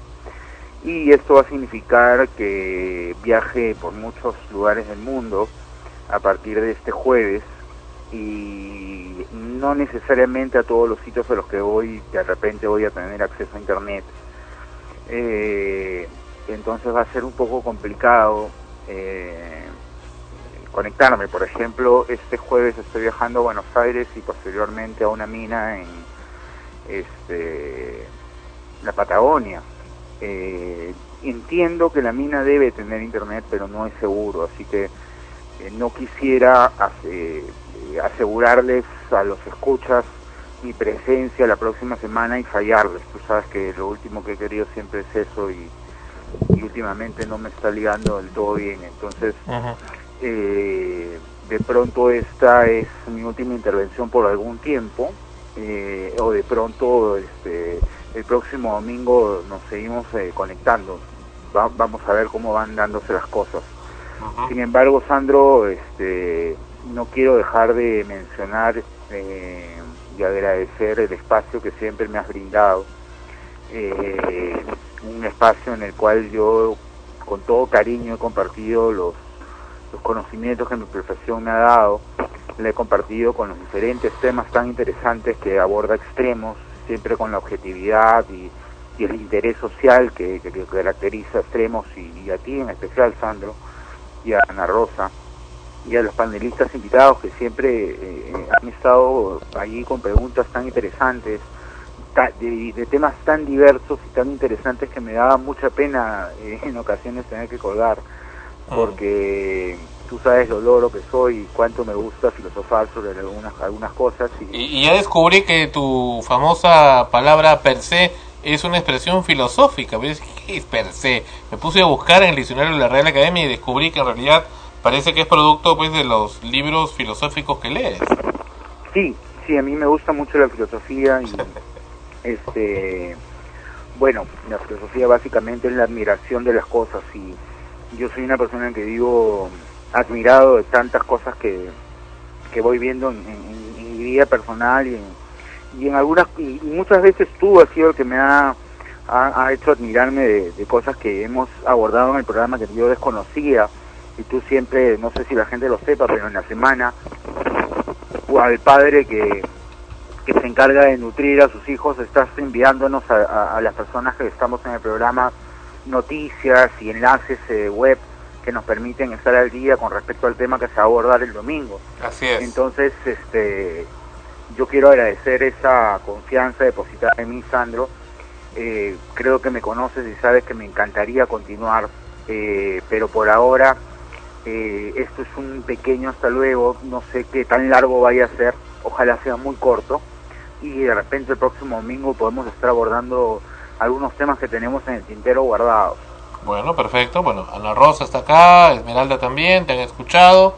Eh, no sé, algo más. Va- ¿quiere- ¿Tienes tiempo para abordar algún tema hoy? O no sé, Eh, que ya no, no sé mucho cómo qué decir, ¿no? Gracias, Sandro.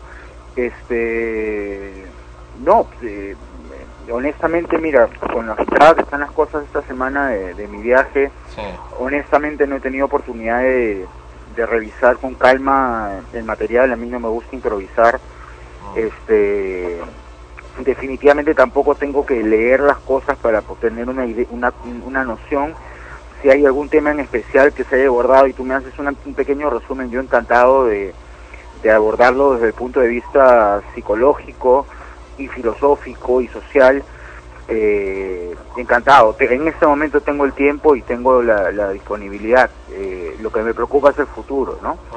Este, así que si en algo puedo puedo aportar, eh, no sé si por última vez o una vez más hasta hasta la siguiente ocasión, encantado, Sandro, cuenta conmigo. No Bueno, sé, entonces- no sé de qué hayan estado hablando. La, la función continúa entonces.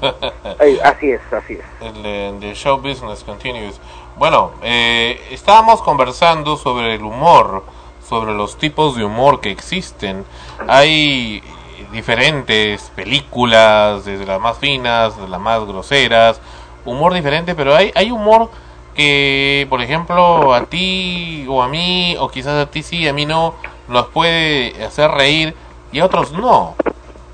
Así es. Y hay gente que, que se motiva, hay gente que me dice, oye, ¿cómo te gusta esa estupidez? ¿Qué pu- puedes reírte de eso?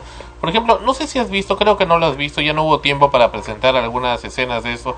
Había una película que sacaron que se llamaba Kung Po, que era... Claro que la vi, has claro que visto, la vi. Kung Po, eh, que, que tenía muchas cosas del absurdo, en realidad, que, se- que era un juego de doblajes de una película china de los Así años... Eh, comienzos de los años 80 Claro. eh, pero donde se hacían algunas alusiones o, o- o frases que otros dicen, "Oye, ¿y eso te da risa? Y, y te digo, mi sobrino Toro y a mí, que nos hemos tirado al suelo de, de la risa, llorado de risa, por no decir otras cosas, y, y él es, es un seguidor, pues, acérrimo de la, de la película, y no te miento de haberla visto cerca de 100 veces, o más, o más, ¿no? Y veía, y hacía que otros la vean también. Eh, pero otra gente decía, bueno, eso a mí no me gusta, me aburre. Eh, pero a otros les encanta. ¿Por qué ocurre esto? Bueno, eh, depende. Mira, hay momentos en los que en realidad eh, esta película Kung Pao o Shaolin Soccer, por ejemplo, que es más o menos algo parecido, eh, puedes verlas y generarte una, un exceso de risa porque estás relajado, estás sin cosas en la cabeza. A veces el absurdo eh, eh, te toma en un momento en el cual tú tienes problemas demasiado realistas y tú dices, ¿qué es esta basura? ¿no? Pero si estás en el momento adecuado, la- el humor, lo, lo hermoso que tiene es que puede llegar a, a conquistarte y efectivamente, a mí, yo cuando la vi hace por lo menos cuatro años esa película, porque es bastante antigua, eh, también terminé en el suelo de la risa, ¿no? Y películas tan absurdas y tan tontas como Scary Movie, eh, toda la saga, a mí me encanta verlas porque se burlan de películas reales y, y son cosas tontas, pero eh, te alegran a veces el día, ¿no? Freud hizo un análisis del humor, eh, escribió un libro incluso, en donde decía eh, que se llamaba eh, la, ris- la broma y el inconsciente. Él, él, él postula en este libro que detrás de toda broma, detrás de toda búsqueda de humor, hay un mensaje inconsciente real, ¿no?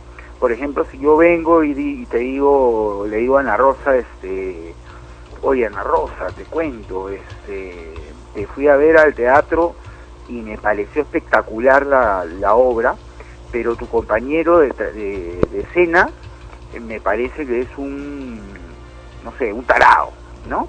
Lo digo a- en son de broma, pero según Freud, detrás de ese, de ese discurso hay una, hay toda una interpretación, al igual que en los sueños, de que yo estoy de pronto deseando inconscientemente a Ana Rosa, ¿no? O, o- o- o enamorándome de ella y veo a este eh, amigo de, de tablas, este compañero de tablas en la obra, como si fuese un rival. Entonces hago una broma con respecto a eso, ¿no? Eh, este tipo de películas eh, eh, tiene que, que tienen que abordarte en momentos especiales definitivamente, ¿no? Eh, hace poco, por ejemplo, fui a ver una película justo antes de que mi mami muriera, fue la última película que ella vio y se mató de la risa. Se llamaba Papás a la Fuerza con John Travolta y Robin Williams. Eh, es una película que en su historia tiene pequeños gags, ¿no? Gags en el cine son pequeños chispazos de comedia, pero hay momentos este, muy hilarantes, eh, como, como hay, eh, sucede que, un gorila atrapa a uno de estos ejecutivos y lo abraza como si fuese un muñeco y el, el, ejecutivo simplemente se dedica a gritar. Y por 10 minutos la gente se orina de la risa en el cine viendo la cara de este chico gritando de, de desesperación porque tiene un animal de una tonelada al lado eh, con una fuerza espeluznante y, y eso a ella y a mí nos hizo reír mucho y recuerdo con mucho cariño esa escena. Eh, sin embargo, de pronto, si hubiera ido un día después del trabajo y, y mi esposa o mi enamorada o mi, mi amiga me hubieran dicho, oye, vamos a ver esto en DVD y si hubiera estado con problemas, no me hubiera ocasionado el mismo efecto que me ocasiona ese día, ¿no? A veces de- parece depende del momento también, ¿no? Definitivamente. Y con quién lo veas. Así es. Te, digo una cosa, con quién sí, lo veas. te digo es algo, cierto. te digo algo medio sacrílego. Este, recuerdo cuando estaba en el colegio, al Ajá. director del colegio era el aniversario del colegio San Julián de Barranco y se le ocurrió la brillante idea de llevarnos a todos al cine, había el cine Premier que ya no existe, ahora ahí es Casino Premier me parece, de llevarnos a todo el colegio, de primaria y secundaria, juntos, a ver la película Tupac Amaru, con Reinaldo si Claro alguna vez la has vi, visto. claro. Claro, también por el Eh, colegio. Sí, sí, sí, y todos fuimos ahí a verla, yo ya la había visto en la televisión, Ajá. pero no tienes idea que toda la película era así sacrílegamente una, un sin parar de risas de la gente. Y era increíble. Y era inc- todo, o sea, llega un momento, y eso es lo que también quería preguntarte, llega un momento que cualquier cosa te da risa. Cualquier escena. Todo lo, todo lo llevas a la risa. Y eso depende también cuando, lo- cuando estás viendo en grupo y cuando el grupo te, te condiciona a eso. ¿Por qué ocurre eso? Bueno, eso se llama eh, histeria colectiva, ¿no? Eso Ah. ya es una muestra muy pequeña y muy eh, diminuta de lo que puede ser la histeria colectiva.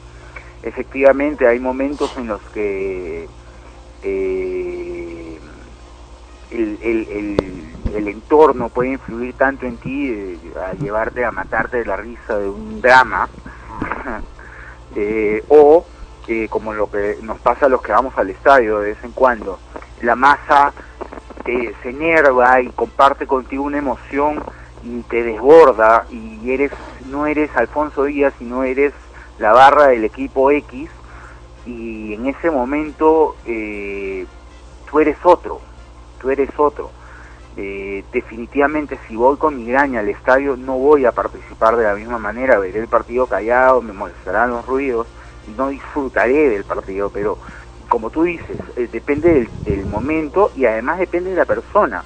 Yo recuerdo haber llegado a mi casa con una película, habérsela mostrado a mi papá, una película muy graciosa que vi hace demasiado tiempo, en los años 80, que se llamaba Super Secreto, con un Val Kilmer chiquillo, muy, muy joven. Era una película absolutamente comedia.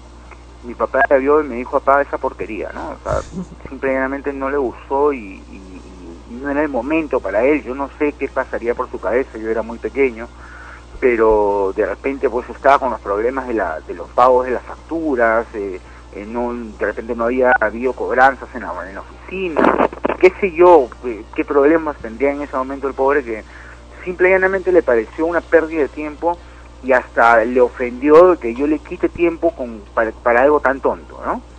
Eh, y es así, y es así, hay, hay, hay momentos específicos para cada cosa, pero definitivamente muchas veces el entorno, la masa, eh, los amigos influyen en, en, en sobrepasar este umbral de, de la risa y llega un momento en que la risa es descontrolada, ¿no? O sea, tú no puedes pararte a reír y efectivamente cualquier cosa que pase eh, te hace reír, te hace reír y tú no puedes, quieres eh, un momento de eh, controlarte y a veces no se puede y es lo que denominamos un ataque de risa, ¿no? Fonchi, ¿qué tal?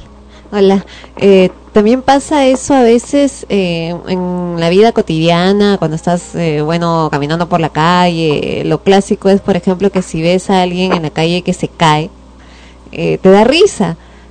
Claro, corres a ayudarlo si es una persona mayor o, no, pero por lo general, por ejemplo, si uno está caminando por las calles y se tropieza y se cae, creo que lo, ni te importa el dolor y al toque te levantas, ¿no? De- de la vergüenza. Y porque además sabes que se van a reír o sientes que se van a reír. Cuando no, bueno, se supone que no debería de ser así, que no deberías de reírte porque es un accidente, podría incluso haberse dañado eh, en, el brazo, la pierna, en fin. Pero ¿por qué se produce eso? Incluso también en situaciones en las cuales se supone que están en una situación triste, un velorio, por ejemplo, incluso hay chistes de velorio que les llaman, que están en la reunión, sin embargo les provoca reírse, ¿no? O decir cosas graciosas y dicen, no, oye, no digas eso acá, estamos en un lugar, eh, estamos velando a alguien, qué sé yo, y sin embargo no pueden evitarlo, no pueden evitar hacerlo. Eso responde eh, a la situación misma, a un estado de ánimo, de querer quizás contrarrestar la sensación de tristeza. Eh, e- eso responde a, a la excitación de ciertas zonas del cerebro.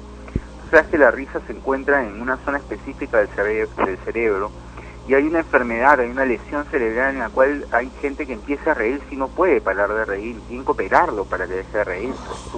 Eh, y llega, a- llega a doler, porque duelen los abdominales, es- los lacrimales se, se, se activan y la- hasta la cara te llega a doler en estos casos, ¿no? Este, eh, definitivamente eh, sí, eh, a veces se, se da esta excitación de esta, de esta parte del cerebro por diversos motivos.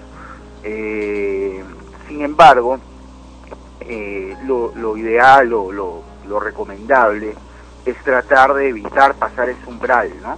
A mí me pasó una vez que visitamos a una amiga muy mayor de, de- de mis padres, hace por lo menos 10 años, y yo no recuerdo qué fue lo que dijo esta persona, pero se fue a buscar su cámara eh, porque quería tomarnos una foto a mí y a mi familia, y empecé a reírme y no, no podía parar de reír. La señora se demoró como 20 minutos en bajar.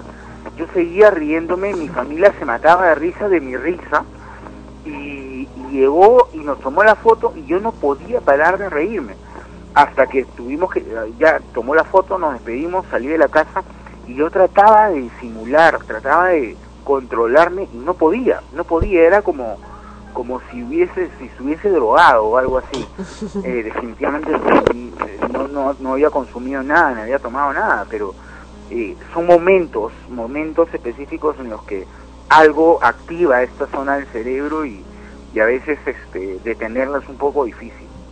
Ponchi, pero también el humor depende del entorno en el cual una persona se cría o crece, ¿no? Por ejemplo, si vemos los programas cómicos en la televisión, los de comedia, Peruana.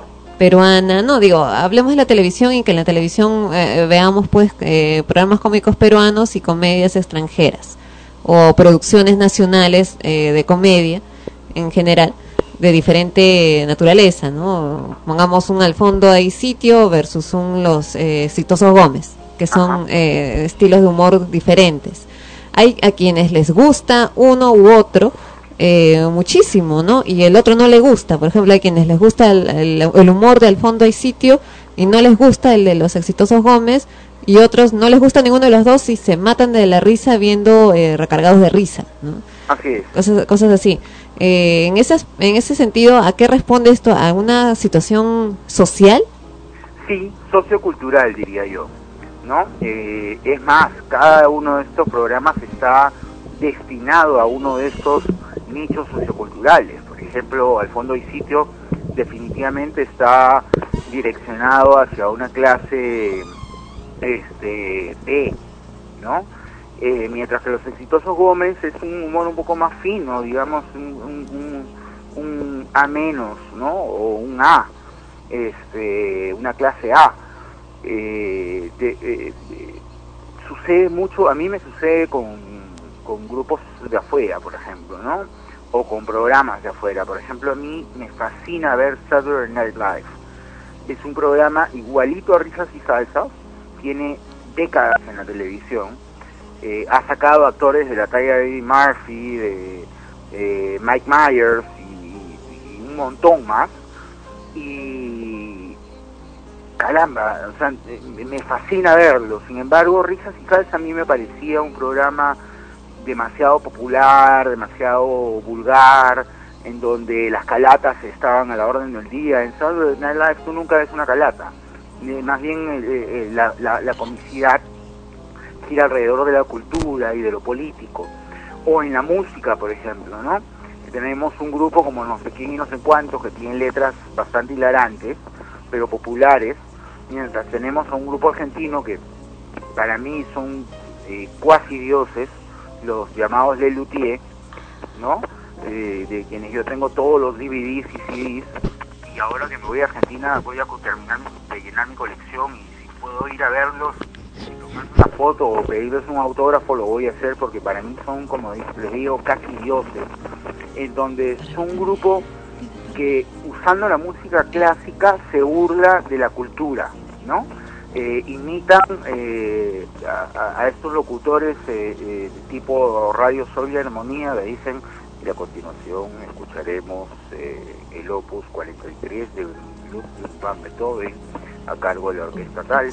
Y, y ellos hablan igualito pero te hablan estupideces te hablan cosas tan graciosas eh, y son además geniales tocando instrumentos no entonces yo mu- me ha pasado muchas veces que he mostrado un CD de, de Le Luthier o un DVD a gente que, que de repente no ha leído, no ha tenido el roce cultural que gracias a Dios eh, y a mis padres yo he podido tener, eh, y, y no lo entendían, no entendían las bromas, no entendían este el significado de, de, de, estas de estos contenidos, ¿no? Entonces, yo creo que es una cuestión sociocultural básicamente. Fonchi, te habla Esmeralda. Tiene que ver encantado, ¿Cómo estás?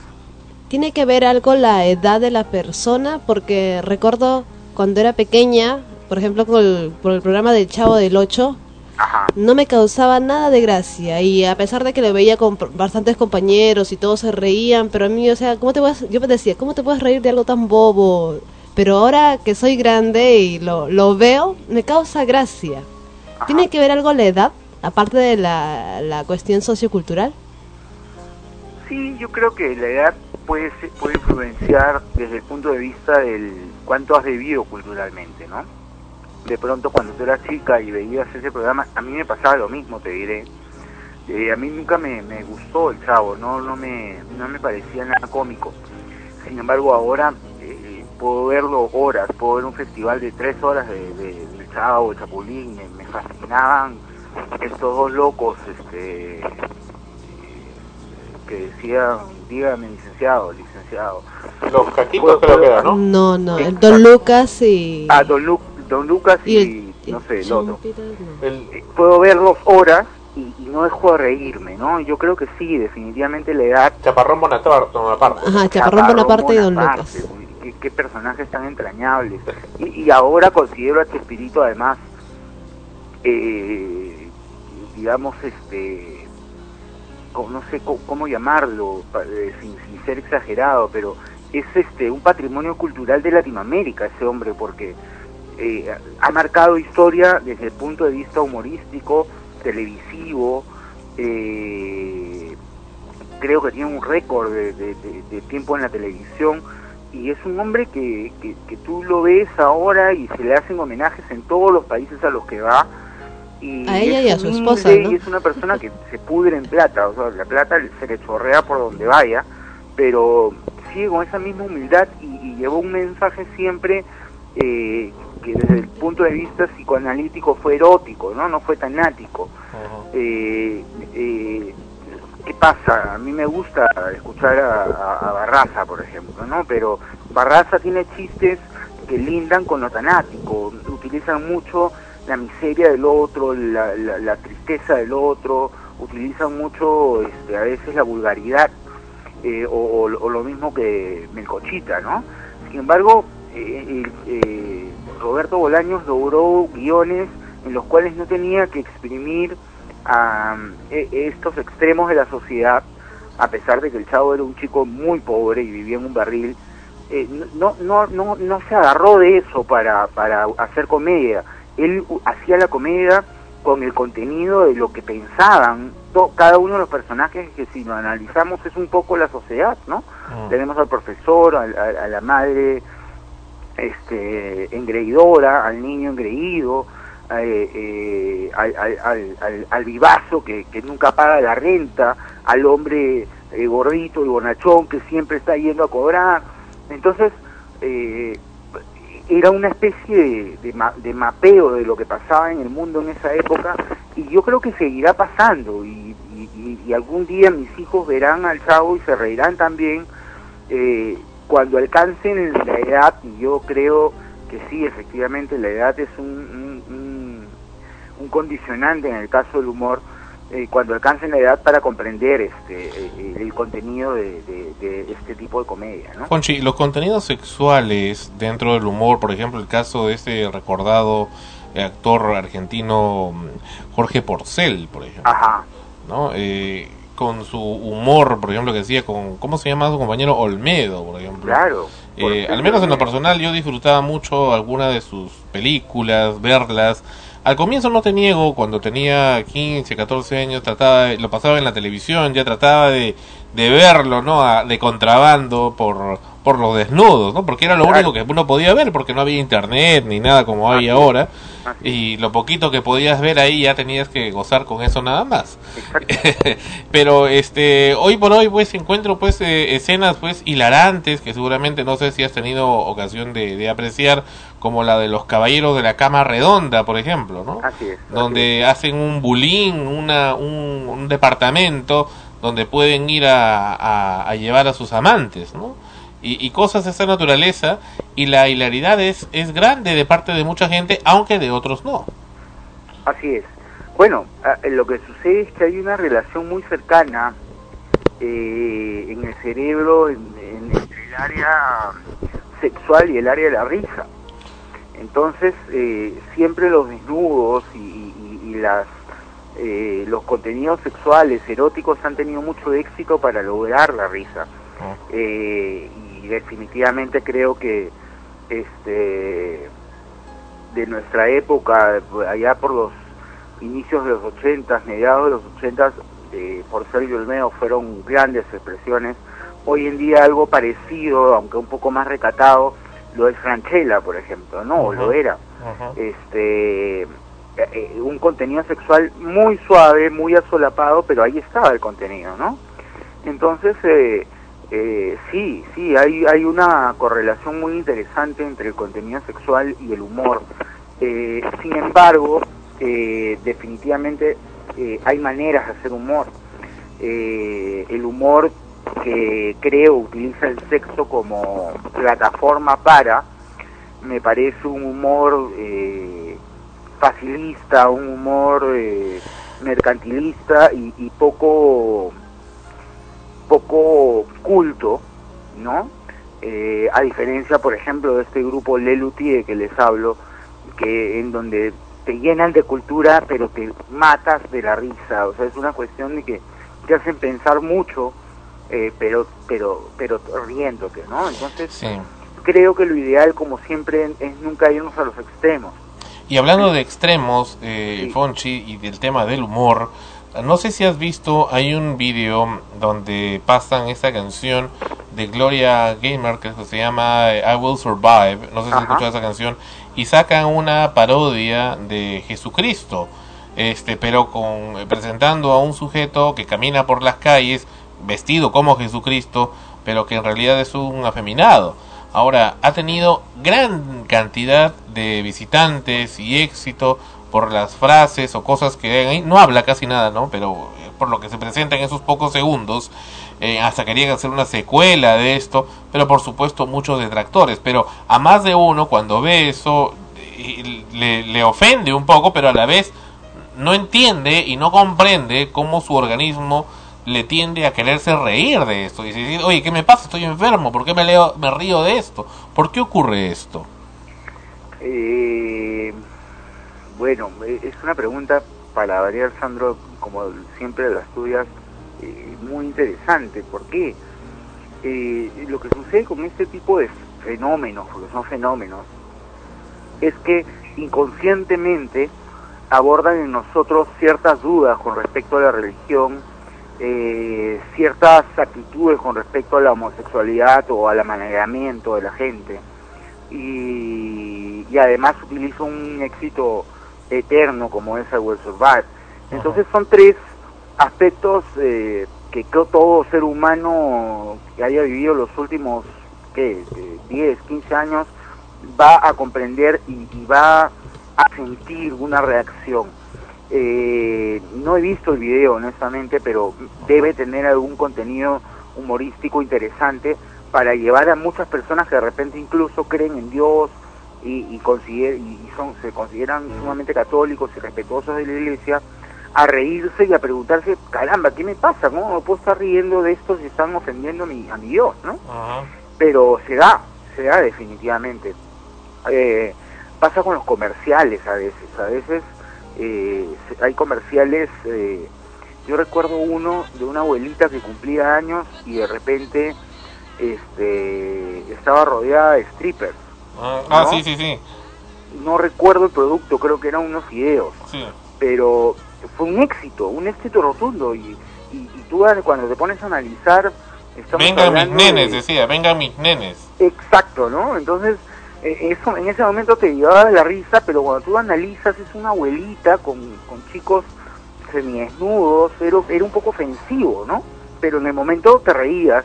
¿Por qué? Porque tomaba eh, algunos aspectos vitales de, de la vida de cada uno, ¿no? Por ejemplo, todos tenemos una abuelita, eh, todos este, conocemos el aspecto sexual, este, y habían algunos otros componentes, honestamente no los recuerdo con, con mucha claridad, pero en la suma de todo eso hacía que te rías, ¿no? Sí, Fonchi, eh, Fonchi, sí, sí recuerdo el comercial. No estás en Messenger porque, mira, acá ha ocurrido mientras has, has estado hablando de esto un fenómeno muy particular.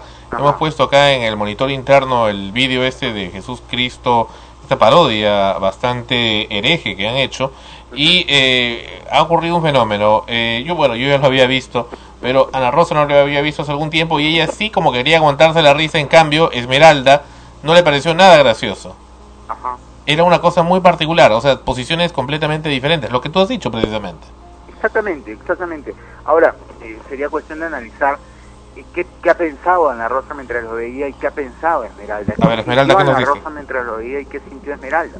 Bueno, yo cuando lo vi, al principio no noté lo que el- la- era Jesucristo, pero no noté los gestos gays. Pero cuando ya empezó a sacarse la ropa y empezó a caminar por la calle moviendo las caderas, eh, no me gusta, no me río de, la, de los de los gays ni de lo morboso, no me da gracia, me causa cólera o me irrita o simplemente tan- trato de aislarme de eso.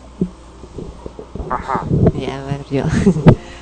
Nada, como dice Sandro, yo lo había visto antes, pero hace bastante, un buen tiempo, ¿no?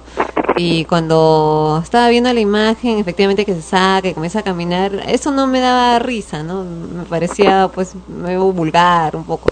Lo que me causó risa, no, no, no fue la situación, sino que, eh, o sea, no lo identifiqué con, como Jesucristo sino que lo identifiqué como un tipo que estaba haciendo, pues se estaba burlando de esta imagen y de pronto pasa el carro y lo vuela. Entonces en mi mente fue no ha volado a Jesucristo, ha volado al, al idiota este que se estaba burlando. Por eso me causó risa. Claro, e- e- es el fenómeno perceptual, ¿no? O sea, hay una realidad, sin embargo, dos personas perciben y ven dos cosas distintas, ¿no? Este, a mí me puede pasar que yo de repente veo el video y me analizo más la parte de la producción, la filmación, los cuadros, los close-ups, este, no lo sé, ¿no? Depende, depende. Uno lo puede ver desde el punto de vista técnico, otro, otra persona lo puede ver desde el punto de vista eh, sexual, de que es una, una parodia hacia una minoría, este, que hoy en día más parece una mayoría, eh, que es la, la, la- la comunidad gay, este, y, y sentirse ofendido o sentir tal respeto por este esta comunidad que, que se sienta mal, ¿no? Que creo que, que, que es el caso eh, que se ha dado ahora con Esmeralda.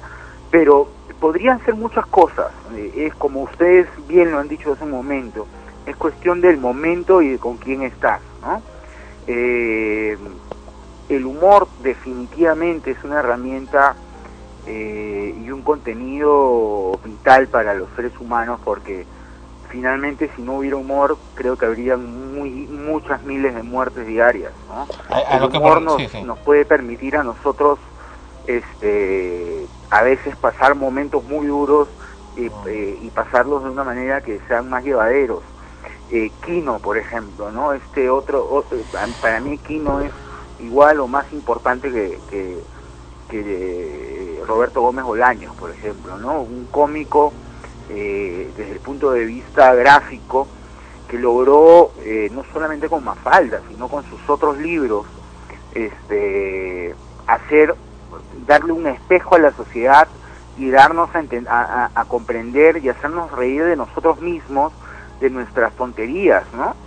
Y no es un maestro, es un genio de, de- de- la comicidad también, eh, del humor, porque gráficamente logró, por ejemplo, como Mafalda, también tener a, a- un- hacer un mapeo de nuestra sociedad, ¿no? Tenía Manolito, que era el- el mercantilista, tenía Mafalda, que era la, la izquierda pura, ¿no? La niña eh, madura y crecida, que, que a, una- a su tan corta edad podía hablar de política como habla ahora Alan García, ¿no? Tenía a Felipe, que era el soñador, el niño este que vivía soñando con el llanero solitario y que su, su mundo era de fantasía, y así cada personaje tocaba un pedacito de cada uno de nosotros y, y- y- era un humor además muy erótico, porque nunca eh, fue destructivo, siempre fue constructivo, fue- siempre fue buscando la igualdad, la mejora social. eh, yo, yo valoro en el humor esa, esa, ese plus que hace que la persona después de haber visto esta revista de humor o esta película de humor eh, salga con algo más de esperanza o con algo menos de problemas o que por un momento al menos hayamos este, olvidado el mundo tan difícil y tan triste en el que nos ha tocado vivir, ¿no? Muy bien. Bueno, Fonchi, vamos llegando al final de tu participación en el episodio 102 de Extremos. Así es, Sandro. Eh, como te digo, Dios quiera, eh, y no lo digo eh, como cliché, Dios quiera y me permita poder seguir conectado a, esta línea a la que respeto y agradezco mucho y, a la, en la que me encanta participar y poder seguirlos acompañando. De no ser así, eh, esto del viaje a Argentina va a durar 30 semanas. Eh, hablamos de 30 episodios que me voy a, no me los voy a perder porque lo voy a escuchar después, pero eh, dependiendo a dónde me manden después, puede ser México, Guatemala, eh, puede ser El Salvador, puede ser Colombia, eh, estoy seguro que, voy a tener más acceso a internet y al menos por el Skype eh, eh, intentaré ponerme en contacto con ustedes por el Messenger para coordinar y, y ojalá pueda seguir siendo bienvenido y se- seguir poder seguir sintiéndome parte de este equipo al que admiro y quiero tanto. Muchas gracias, Fonchi. La admiración es mutua y gracias por haber estado con nosotros un año más o menos en el programa. Bueno, han pasado muchas cosas en este año y nos has acompañado no solamente en el programa, sino también en la vida personal y eso es un agradecimiento personal eh, al nombre mío y también eh, a nivel del- de la emisora de acá de Sol Frecuencia Primera. Y además que te conocemos desde la época de Amanecemos Contigo, del año 1996. Y eso, época bellísima que jamás olvidaré, como jamás olvidaré esta época con ustedes, Sandro. Las gracias son totalmente mías, por favor, al contrario. Este, soy yo el que básicamente, inicialmente te agradezco a ti por siempre haber confiado en mí, haberme abierto este, este sueño y haber compartido ese sueño que tuviste hace tantos años este, eh, y haberme permitido ser parte de él. Eh, y por supuesto Ana Rosa, Esmeralda, todos los chicos que han pasado por el programa, con quienes he podido conversar y, y discutir y absolver algunas dudas, gracias a todos ellos y, y sobre todo a los que escuchas. Eh, estoy seguro que voy a seguir recibiendo mails de ellos porque, bueno, ya con algunos tenemos contacto hace mucho tiempo. ojalá les respondas, pero como si vas a estar un Por poco supuesto, por supuesto, Sandro. adk-811 arroba yahoo.es.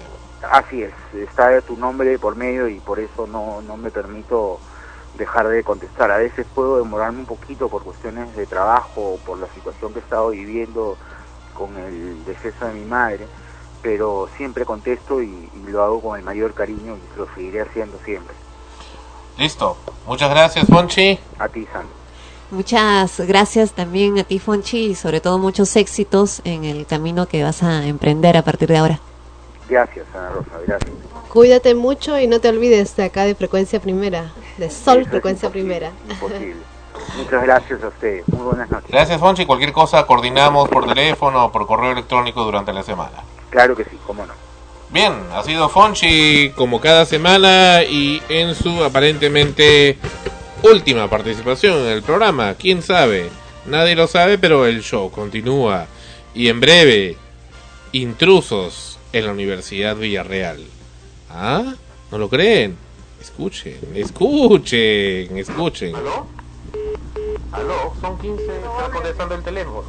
No, no ¿Es usted un intruso entonces del local de la Facultad de la, de la Villarreal entonces? ¿Qué hace estar contestando el teléfono? Probablemente. ¿Perdón? De la Villarreal entonces. ¿Qué hace contestando el teléfono? Probablemente entonces el local de la facultad de la, como funcionario público no le no, obliga no, a estar tirando el teléfono. No público ni trabajo acá. Me no trabaja ahí. No, no, no trabajo. Es usted un intruso entonces el local de la facultad de la, de la Vía Real entonces, que se está contestando el teléfono. Probablemente. ¿Perdón? ¿Aló? Eso ¿Aló? ocurre en la Universidad Nacional Federico Villarreal. Cuidado con eso. Intrusos en la... ¿Dónde? en la oficina de admisión de la Universidad Nacional Federico Villarreal. Mi ex alma mater, vaya. Tiempo ha pasado, pero parece que las costumbres no se cambian. Regresamos en extremos.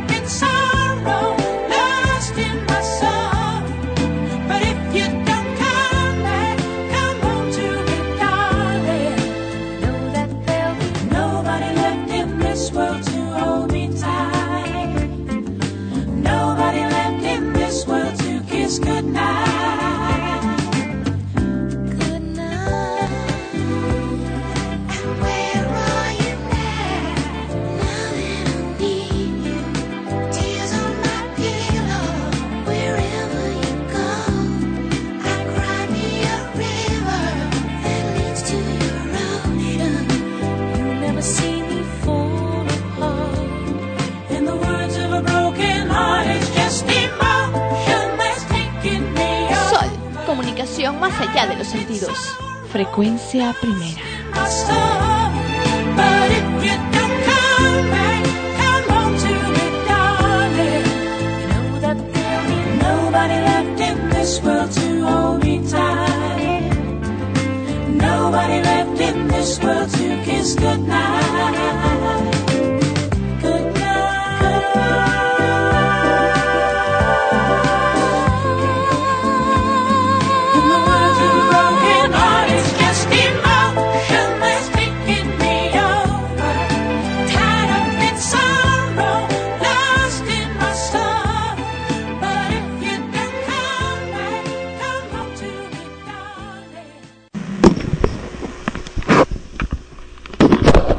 Esto es lo que pasó con la oficina de admisión de la Universidad Villarreal.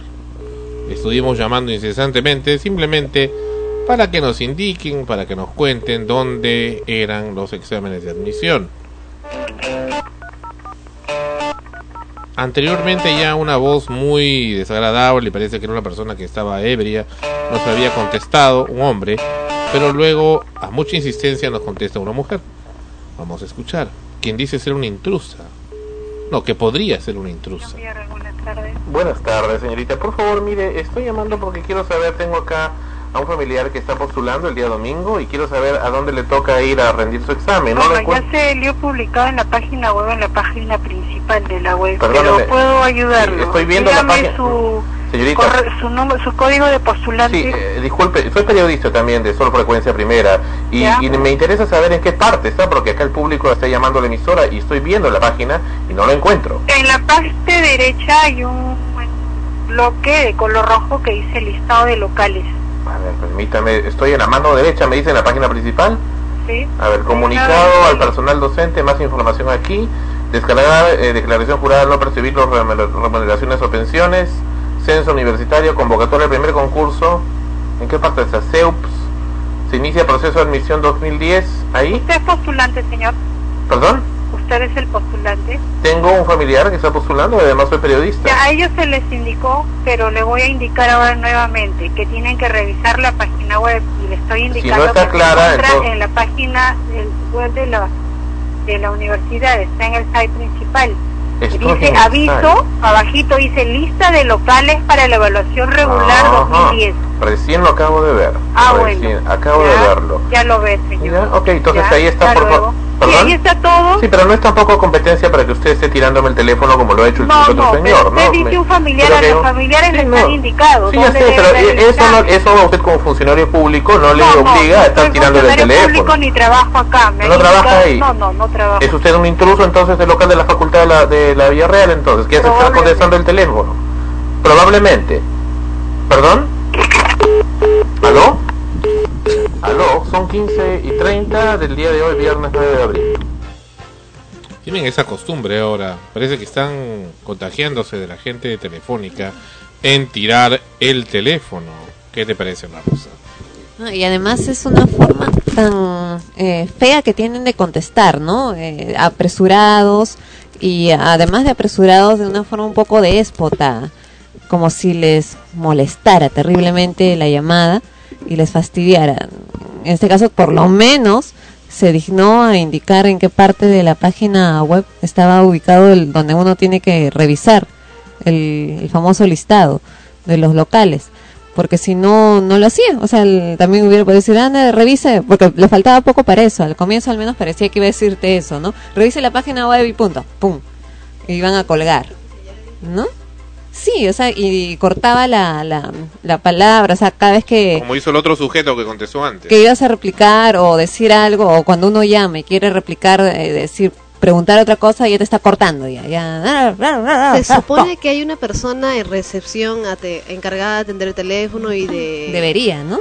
Claro, entonces si esa persona está ahí, debe de cumplir su función. En todo caso, como dicen, hay personas que, o sea, no se justifica el nivel de estrés o no se justifica el trabajo que estén haciendo por el examen de admisión, pero su función es es recepción, eh, de hacer recepción de las llamadas, de las llamadas y atender todas las inquietudes de los que llaman, ¿no? Entonces, pues, ¿qué hace ahí? No, y, y me parece que, que debe haber habido más de una llamada, más de la llamada que realizó Sandro, porque si no estaba claro en la página web de cómo poder ingresar a ese famoso listado, muchos pues deben haber estado rompiéndose la cabeza y ahora cómo, cómo, cómo hago, ¿no? Sobre todo los postulantes, ¿a dónde voy mañana? ¿Cómo puedo hacer para, para saber? Y lo primero que haces pues es llamar a la universidad, ¿no? A que te indiquen.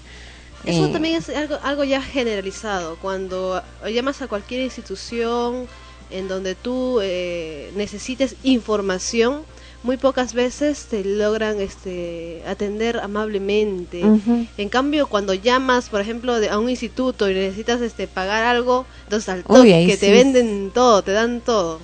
Pero el premio mayor todavía está por venir en la Universidad Nacional Federico Villarreal, quien ayer, sí, au, au, au, les va a doler. Universidad todavía. Ayer estuvo en su famoso examen de admisión anual. Yo di ese examen hace mucho tiempo. Bueno, Con piedras, con hice, piedras. hice buenos amigos en la Universidad de Villarreal. ¿Cómo no recordar gente que estuvo acá en Sol Frecuencia Primera? Alina Cáceres, ¿qué será de su vida? Iliana también, y bueno, en fin, tanta gente. Pero bueno, no es el caso.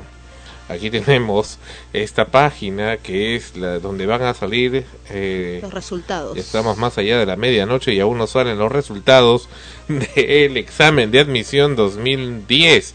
Dice Universidad Nacional Federico Villarreal. Acá está eh, la estela de Raimondi a la izquierda, que es el isotipo de ellos. Concurso de admisión ordinario 2010. Luego hay una marquesina que va dando vueltas que dice el proceso de inscripción 2010 ha finalizado, pero no A del verbo haber, sino A de eh, preposición, es decir, sin H, ha finalizado. Y está hace horas, ha estado toda la tarde del domingo y sigue estando así. Qué gente está Es más, lo han modificado porque inicialmente tenía un pie de página que decía los resultados del examen ordinario estarán disponibles el día domingo 11 de abril a partir de las 20 horas. Ocho y media. O el 20, 20 con 30. PM todavía le ponen que brutos. Es horas. PM sería, este, ah no, está bien, 11 y 30. A partir de las 8 y 30. Después decía a partir de las 11 y 30 de la noche y ahora no sabemos a qué hora estará. Pero eh, han tenido ocasión de modificar eso de abajo, pero no se han dado el trabajo de modificar este descomunal error de haber puesto A finalizado sin H. Hay que ser bien imbécil para colocar ese error. Todavía es la oficina de central de admisión de una universidad nacional tan prestigiosa como la Universidad Villarreal. Está dejando mal a, todo el mundo ahí. Está dejando mal a todos los en- eh, grandes profesionales que tiene la Universidad Villarreal, a los prestigiosos catedráticos que laboran ahí y que dan su nombre a esta universidad, a quienes tienen título ahí. No hay que olvidar que la Universidad Nacional Federico Villarreal en su oficina de admisión está directamente relacionada con el rectorado. O sea, primero que esa gente que ustedes han escuchado, que nos han tirado el teléfono, que dicen ser intrusos, haciéndose los payasos, son los que han contestado en la oficina de admisión. Es la misma gente, la misma, así como ustedes escuchan, que ha escrito esta estupidez de haber puesto ha finalizado sin H. Realmente esta gente no creo que sean estudiantes de ahí, Dios mío. Dios mío, francamente que ya me hace cuestionar el examen de admisión. ¿Qué te parece, Ana Rosa? por demás eh, degradante, ¿no? Porque como tú mismo dices, dejan muy mal a la, a la institución en sí, porque se supone, ¿no? Que estás entrando a, a ver la página de una universidad, que es el símbolo, pues, de la educación superior del país, y lees eh, un texto mal escrito, una falta ortográfica garrafal, y como dices, han in- ingresado a hacer modificaciones y no se han tomado el trabajo, ni se han dado cuenta, y es más, quizás ni sepan que lo han escrito mal. Y en el día en que más visitas tiene su página. Sí, y en el día, en- eh, no solo en que más visitas tiene la página, sino en el que los que las visitan se han preocupado mucho por estudiar lo suficiente para no cometer esos errores. Y se supone que ahí los van a evaluar para no cometer ese tipo de errores al momento de dar su examen. Sin embargo, ahí lo hacen, ¿no? No habrá filtros en todo caso. Bueno, es que eh, si hay intrusos en la Universidad Federico Villarreal, evidentemente pues no pertenecen a esa onda, ¿no? A ese grupo cultural. Son intrusos. No hay un control, no hay un control del personal. Cualquier persona, yo trabajo ahí y puedo traer a un familiar mío, ¿sabes qué? Encárgate de la página. no le obliga a estar tirándole el Funcionario teléfono. público ni trabajo acá. No trabaja ahí. No, no, no ¿Qué trabajo. hace Es usted un intruso entonces del local de la facultad de la, de la Villarreal entonces, que hace estar contestando el teléfono. Probablemente, dice. Y plac, te corta Y el plac, teléfono. cortó el teléfono. O sea, ella estaba entrando Entonces, a el la local de la universidad, sonó el teléfono. Mira, voy a que contestar el teléfono. Ah. Probablemente. Perdón, viernes 9 de abril. Sonó el teléfono, contestó, te hizo el favor de decirte en qué parte de la página escondida y recóndita estaba el, el- donde tenías que ingresar para conseguir la información requerida. y pero era una persona que estaba ahí de paso, pues, ¿no? Porque no ni trabaja ni es funcionaria de, de la universidad, no trabaja para nada ahí, pasó de pura casualidad y contestó el teléfono. Como debe haberlo sido también el otro, como también es alguien que no trabaja ahí, contestó el teléfono en favor y no tiene por qué responder y ¡plá! tiran el teléfono, ¿no? Yo hice esa pregunta eh, que no encontraba porque la página, el, el site de la Universidad de Villarreal tiene una, una sección que se llama admisión slash index.aspx donde no aparecía nada relacionado a lo que estaba pidiendo. Lo habían puesto una vez más con error en otro lugar, en un lugar donde no correspondía. Pero en fin, es parte de su descomunal torpeza y de la ignorancia de esta gente que no solamente mm, es ignorante, sino que nadie, nadie les corrige. ¿Y dónde está el famoso diario El Comercio? Los grandes y cultos, cultos, grandemente cultos, lumbreras de la educación y del conocimiento, eh, come libros de Perú 21 que tanto les gusta hurgar en el internet. ¿Dónde está pues? A ver pues, a ver pues, aquí los estamos esperando.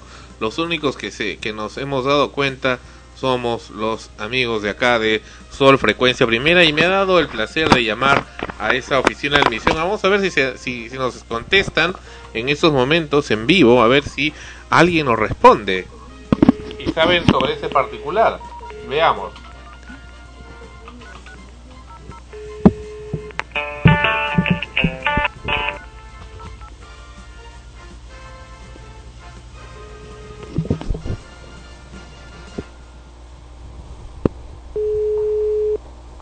Nadie contesta. No. Nadie nos contesta.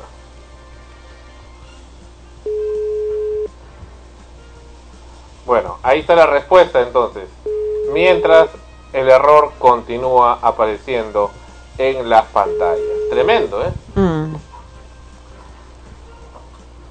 ¿Aló? No, no, no, no contestan. Nadie nos contesta. Bueno, ahí está la respuesta. El silencio vale más que mil palabras. Vaya. Y hay más. Viene Telefónica en breve. Para evaluar la atención que recibirá, por favor, no cuelgue al fin de la llamada. Gracias.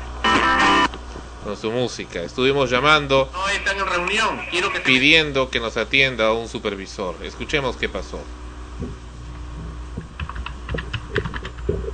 Están en una reunión. Ya, necesito hablar con un supervisor, señorita, no con una encargada. No, no tengo confianza de ser atendido por usted. No me parece competente para que me atienda. Además, usted no es supervisora. Yo he pedido con un supervisor y no están en reunión, están ahí disponibles. Necesito hablar con un supervisor ahora. momento, como le digo, señor Parodi, están en reunión. Negativo, señorita, no están en reunión. Quiero que se me atienda ahora, porque estoy llamando por un producto de ustedes, que es la tarjeta Hola Perú, porque acá dice el teléfono de ustedes, el 104, y no se me ha atendido. Y necesito hablar con un funcionario competente que me atienda. Permítame un momento, por favor. Y así nos estuvieron esperando. No están en reunión, pues la información que usted me da no es precisa, no es correcta y no es veraz. Y por eso le estoy insistiendo en que necesito que se me atienda, me atienda un supervisor ahora. ¿Qué supervisor es? No lo van a poder atender, Ah, no quiere atender al supervisor, no quiere atender No lo pueden atender porque Ah, están en reunión. ¿Quién es el supervisor que se niega a atenderme? Son muchos supervisores, señor Ya, Parodi. todos los En este supervisores momento, están en reunión y no todos quieren están atenderme. en reunión. Todos los supervisores están en reunión. Vaya. Porque la pregunta es ¿por qué siempre, pero siempre están en reunión? O sea, ellos van a trabajar y se reúnen desde que llegan hasta que salen, están Luego- metidos luego- ahí en luego- reunión. Luego vas a escuchar de qué trataba la reunión. Acá Ah, también la pregunta. a ver, a ver. Ya, todos están en reunión según usted, señorita Katy López, ¿verdad? Sí, señor. Ya, entonces no hay supervisor en este momento disponible para atender a ningún cliente en toda la red nacional de telefónica del 104, ¿verdad? ¿Eso es lo que usted me está confirmando? Hay encargados, usted no No, desea no, hablar yo con no, encargados, no, hablar usted, con usted no es competente para atender. Necesito hablar con un supervisor. Usted no es supervisora. Si lo fuera, hablaríamos, pero no lo es. No lo es. Y he hablado con funcionarios de su rango y no son competentes para el problema que tengo. ¿Me comprende? Entonces yo necesito ser atendido por un supervisor. Y el supervisor está ahí disponible y usted no desea pasarme con él. Ese es el problema. Yo por eso le reitero nuevamente, por tercera vez, que necesito que me comunique con el supervisor ahora. Usted dice que hay muchos, yo no creo que todos estén ocupados. Y en una reunión que es más importante que atender a un cliente. Claro, lo que pasa en este momento que está en reunión. La reunión ¿sí? no es el departamento pretexto, no, no, no, no. jefe, señor. No, No, pueden no, no. en este Pues momento. interrúmpala, interrúmpala, soy un cliente. No puedo generar eso, señor. Ah, claro que sí puede, claro que sí puede. Soy un cliente y necesito ser atendido. Además he sido maltratado ya por anteriores funcionarios el día de hoy cuando he estado intentando solicitar una información sobre uno de vuestros productos. Por consiguiente, necesito, nuevamente le pido, que me comunique con el supervisor. De lo contrario, entenderé que no me quiere comunicar.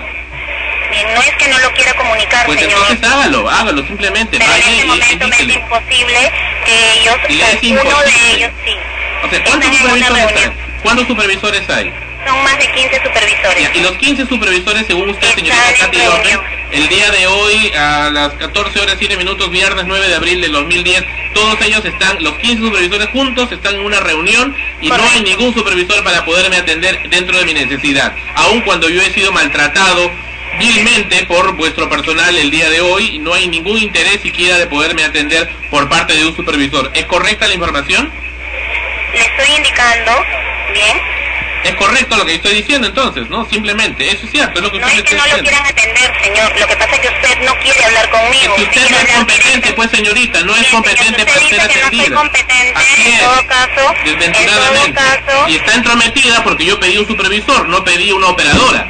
¿Me entiende? Yo pedí un supervisor y esperé para ser atendido por un supervi- supervisor. He esperado con dos funcionarios, uno que me tiró el teléfono y otro ahora con el que me ha pasado que me ha comunicado con usted.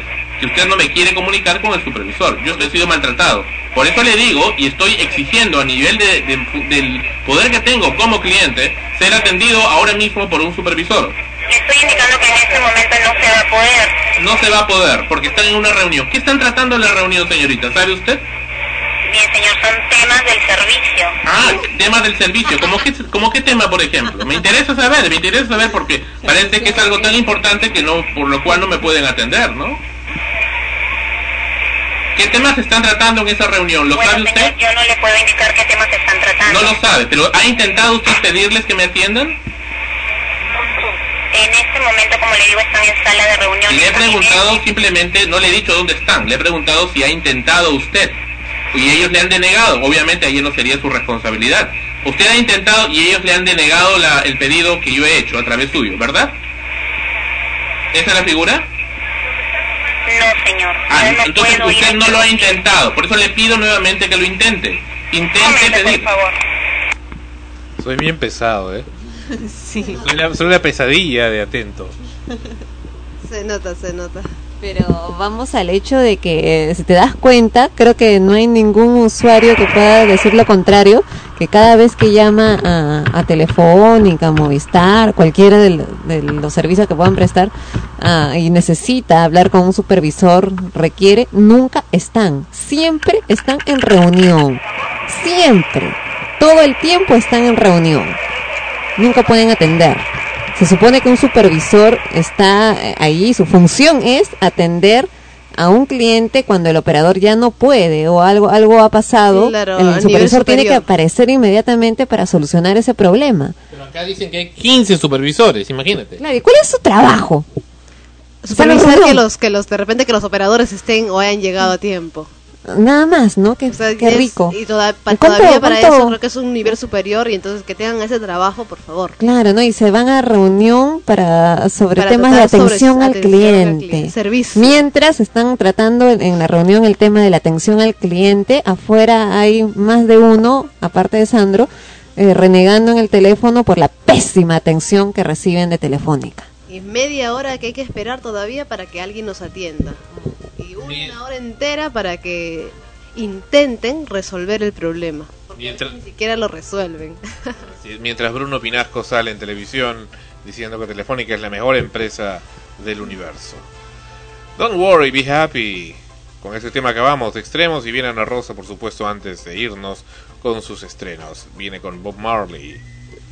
En Sol, frecuencia primera, RTVN mientras seguimos esperando los resultados de la Universidad de Villarreal que aún no aparecen.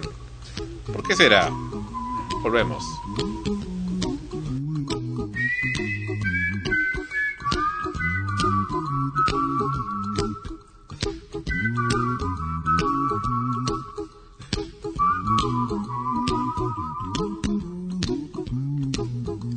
Here's a little song I wrote. Might want to sing it note for note. Don't worry. Be happy. In every life we have some trouble. But when you worry, you make it double. Don't worry. Be happy. Don't worry. Be happy now. Worry. Be happy. Don't worry, be happy.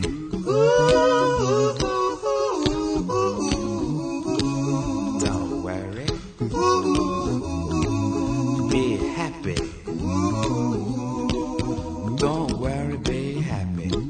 Ain't got no place to lay your head. Somebody came and took your bed. Don't worry. Be happy. The landlord say your rent is late. He may have to litigate. Don't worry. Be happy. Look at me, I'm happy.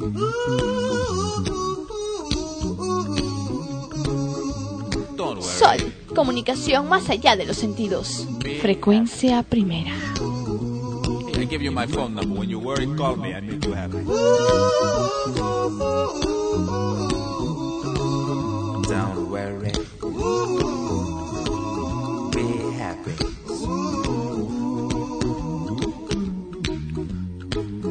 got no cash, ain't got no style, ain't got no gal to make you smile, but don't worry. Be happy.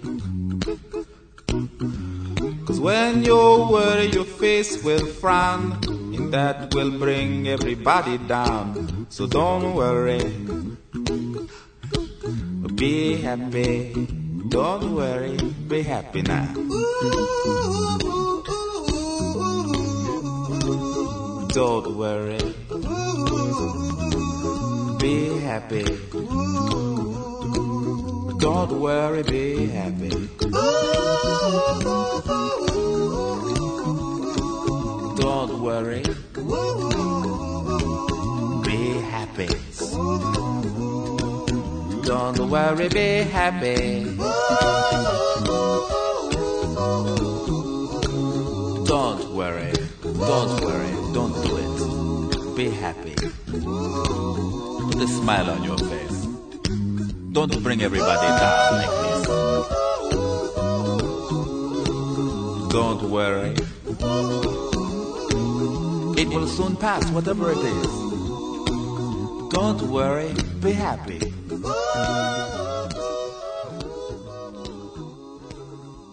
I'm not worried.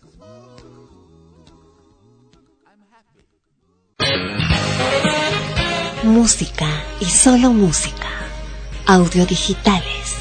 En breve. Sol, comunicación más allá de los sentidos. Frecuencia primera. En vivo y desde Lima, Perú. Las 24 horas para todo el planeta. Sol, comunicación más allá de los sentidos. Frecuencia primera. Y ahora sí, los estrenos de Ana Rosa. Y ya se estrenó, por cierto, el libro de Ellie, el diario de Ellie, con Denzel Washington. Los estrenos con Ana Rosa. Ok, seguimos aquí en, teatro, sobre todo comentando sobre las eh, obras que todavía se están presentando en temporada, algunas ya finalizaron y otras están precisamente estrenando. Entre las obras que todavía pueden ir a ver, que están, están todavía en temporada, por lo menos hasta el mes de mayo, está Días Contados de Oscar Martínez en el Teatro del Centro Cultural de la Pontificia Universidad Católica del Perú. Ellos están de jueves a lunes a las 20 horas las tremendas aventuras de la que capitana Gaspacho termina esta semana su temporada en el auditorio del Centro Cultural El Olivar de San Isidro. Lo pueden ver a partir de este jueves hasta el domingo, solamente estos cuatro días a las 20 horas que ya terminan su temporada. Estaba en casa y esperaba la lluvia. Se presentan en la Alianza Francesa de jueves a lunes a las 20 horas. y se estrena la obra Extras de Sabina Berman, adaptación de Stones in His Pockets de Marie Jones, dirigida por Alberto Isola. Ellos estrenan la obra el 24 de abril y van hasta el 18 de julio en el Teatro Mario Vargas Llosa de la Biblioteca Nacional del Perú. La preventa se está realizando hasta el 23 de abril. En la preventa pueden conseguir las entradas a 15 soles. Eh, estas están a la venta en Teleticket y en la boletería del teatro. La dramaturga mexicana Sabina Berman encuentra la forma ideal de acercar a nuestra idiosincrasia latinoamericana la, galardonada obra Stones in His Pockets de la irlandesa Mary Jones. Ahora la obra se ubica en un pueblito rural de México que ha sido tomado por el equipo técnico de una película hollywoodense. La historia se centra en dos pobres diablos que han sido empleados como extras para la filmación. Gran parte del humor de la obra radica en los esfuerzos del equipo de producción en crear el feeling mexicano perfecto, una noción idealizada que choca con la realidad existente en el lugar de filmación. Otro atractivo de la obra es que plantea que solo dos actores interpreten a todos los 15 personajes, obligándolos a cambiar de género y voz con rápida destreza e ingenio. Temas como la explotación y la alienación son presentados en un formato escénico, lúdico y a la vez poético. El público se debate entre reírse o compadecerse de la historia de estos dos pobres extras de cine parados en medio del desierto esperando horas y horas por su toma en la película. La obra irá de jueves a domingos a las 20 horas, como ya lo mencionamos, en el Teatro Mario Vargas Llosa, Biblioteca Nacional del Perú de San Borja. Otra obra que se estrena, ya, ya, ya llega, es Agosto en el Teatro de la Plaza Isil, en Larcomar. Ellos nos, nos mencionan como identificativo de esta obra. No te gustaría tener una familia como esta. Ese es el mensaje. La obra es dirigida por Juan Carlos Fischer y van de jueves a martes a las 20 horas y los domingos a las 19 horas. También hay precio de preventa solo hasta el 29 de abril, pues ahí nada más se estrena. En este caso es un poquito más carito, 35 soles la preventa. La historia de la disfuncional familia Weston comienza una calurosa noche de agosto cuando el padre desaparece misteriosamente, harto de su, insoporta- de su insoportable esposa adicta a los medicamentos. Lidiar con ella es ahora el problema de sus tres hijas. La tarea parece imposible ya que cada una tiene sus propios problemas. Un marido infiel, una hija adolescente despertando al sexo y las drogas, un novio con negocios turbios. Para añadir leña al fuego llega la impertinente tía con su hijo y su sometido marido. Los encontronazos de esta familia salpican hasta los que tratan de ayudar, como el policía del pueblo o la empleada de la casa que vive en el ático. También tenemos que se va a presentar este 16 de abril Cuentos al Viento. La Asociación Cultural Cuéntame Perú presenta una nueva temporada de cuentos, cantos y encantos, una noche especial en la que cantaremos y compartiremos esas historias que vienen a nosotros para dejarnos algo muy especial y con la misión de seguir transmitiéndolas para que sigan viajando de boca a boca, es lo que nos informa.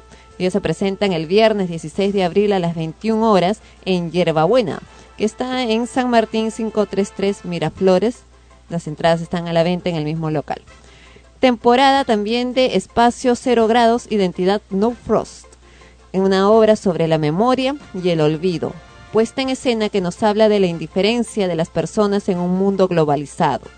Una científica está a cargo de un innovador proyecto en donde los recuerdos son congelados para olvidar según la conveniencia.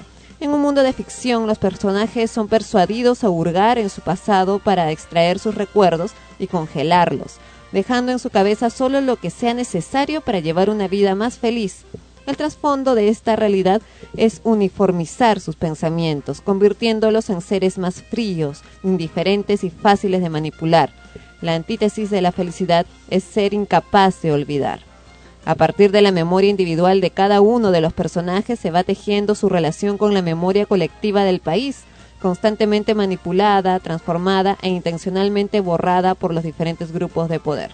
El resultado es la indiferencia propia y colectiva ante hechos que creemos ajenos, lo que convierte a la sociedad en una nevera de recuerdos.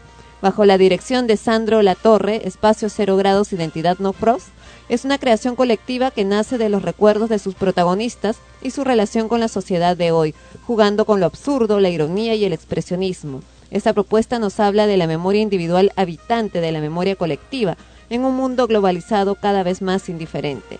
Las funciones van los viernes y sábados desde el 9 de abril, ya comenzó la temporada, hasta el 8 de mayo a las 20 horas en la avenida Bolognesi 397 Barranco. Estacionamiento en el Parque de los Bomberos. Justo, ¿no? Comentando que, que se hace propicio abrir más salas de teatro, más espacios. Estamos ubicando pues nuevos lugares donde se puede hacer teatro, ya sean espacios grandes, adaptados para esto. La Noche Árabe también se vuelve a reestrenar. Ellos estuvieron en temporada el año pasado en el Instituto BAT de Lima y, y, eh, precisamente ahora con el auspicio de, de ellos y de Ópalo presentan nuevamente la obra en el Igna de Miraflores bajo la dirección de Jorge Villanueva. Es un día caluroso en un edificio multifamiliar. En él Francisca Deque eh, comparte departamento con su amiga árabe. Todos los días Francisca vuelve del trabajo y a partir de ese momento, con cada minuto que pasa su día se desvanece hasta desaparecer de su memoria con la puesta de sol. Es así como tres diferentes hombres serán atraídos por ella en esta singular noche en que poco a poco la realidad se irá mezclando con la fantasía. Inteligente dramaturgia eh, de este autor eh, alemán, Finning, espero haberlo pronunciado bien, en la que fusiona con elegancia y precisión lo fantástico y lo dramático. Las funciones van desde el 29 de abril al 29 de mayo del 2010. Lugar Auditorio Himna de Miraflores en la avenida Angamos Oeste 160 Miraflores. Las entradas están a la, a la venta en los módulos de Teleticket de WOM y Metro. Y como ya lo saben, ya saben ya que continúa en temporada pues El Rey León los sábados y domingos en el Teatro Mocha Graña a las 16 horas. Así es. Y conmigo también pues, ¿no? Con Alfonso Pagaza. Las entradas están a la venta en tu entrada Correlo. y en la boletería del mismo teatro. Cine. Se ha estrenado esta semana la película Me enamoré en París. En un distrito de clase obrera en el norte de París está el teatro Chansonnier. El cierre de, de este teatro deja a Pigui, eh, Pipí. y Jackie, eh, estoy leyendo los, los nombres, en el paro, o sea, se quedan sin chamba. Con el apoyo de los vecinos, los tres amigos deciden tomar las riendas de su propio destino, intentan forzar su suerte y ocupar el Chansonia para producir el musical de éxito que les permita comprar el local. Otra película que se ha estrenado es El libro de los secretos, definida como un western de ciencia ficción. Book of Ellie, como es su título en inglés, nos traslada a un futuro apocalíptico donde un guerrero solitario, interpretado por Denzel Washington, deberá vivir con todo tipo de aventuras para traer a la sociedad el conocimiento que podría ser el origen de la salvación de la humanidad. También tenemos la película Transiberian, Expreso de Medianoche, que no tiene nada que ver con la ah, antigua película Expreso de Medianoche. Ese es otro, otro tema completamente diferente. Tras una temporada en Pekín, Roy y Jesse deciden viajar hasta Moscú en el mítico Transiberiano, el ferrocarril que une la Rusia europea con las provincias del lejano oriente ruso, Mongolia y China. Aunque la gente que viaja en el gigantesco y algo tétrico tren es bastante extraña, la pareja no tarda en entablar relación con sus compañeros de compartimiento. Pero parece que ahí es precisamente cuando comienzan los problemas. Y finalmente también tenemos el estreno esta semana de la película de suspenso Caso 39. Emily Jenkins es trabajadora de servicios sociales y piensa que en su campo lo ha visto todo. Hasta que un día conoce a un nuevo, uno nuevo, un caso nuevo y más misterioso, el que precisamente toma mm, como el caso número 39. Una problemática niña maltratada de 10 años llamada Lily Sullivan es eh, a quien tiene ella que atender. Sin embargo, parece que no es tan, pero tan inocente la pequeña. Se estrena Sex on the City número 2 con la participación además de Penélope Cruz, Liza Minnelli y Miley Cyrus. Apreciemos el tráiler.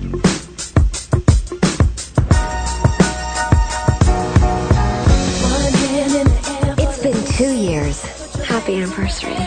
Me and you, just us two. And in two years, amazing things can happen. I made it. I never make it. En esta ocasión, el personaje de Penélope Cruz va a seducir al famoso Mr. Big. into thinking it's younger. How are you going to swallow all those? Have we met? As for me, Big and I were somewhere between wild sex and a baby. Pero también ocurre otro hecho. I don't know which is worse. Samantha, the baby will tire eventually. Aparece el ex de Carrie. ¿Cómo? Aparece el ex de Carrie. El ex de Carrie. Aidan. Churrísimo. Vaya. Ahí está Penélope sparkle. Cruz. And just when you think you've seen it all, you're wearing white. Like a virgin. What happens after you say I do? I think we need some glamour. Estrena en los Estados Unidos a finales de mayo y comienzos de junio en el Perú. Exactly. I can hear the decadence calling. I don't think we're in Kansas anymore.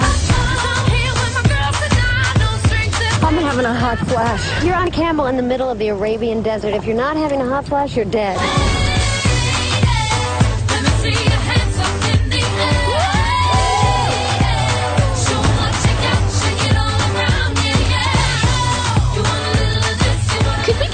Round of champagne? You are fun in Abu Dhabi. Ahí está Aidan. This is the best mirage that I've ever had. Bueno, pues se parece a I'm talking like, I don't know you, come here, you.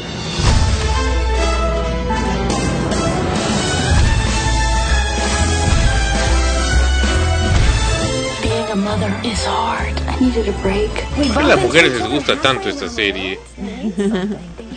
Es divertido. Sí. Y educativo. Aprendes tanto.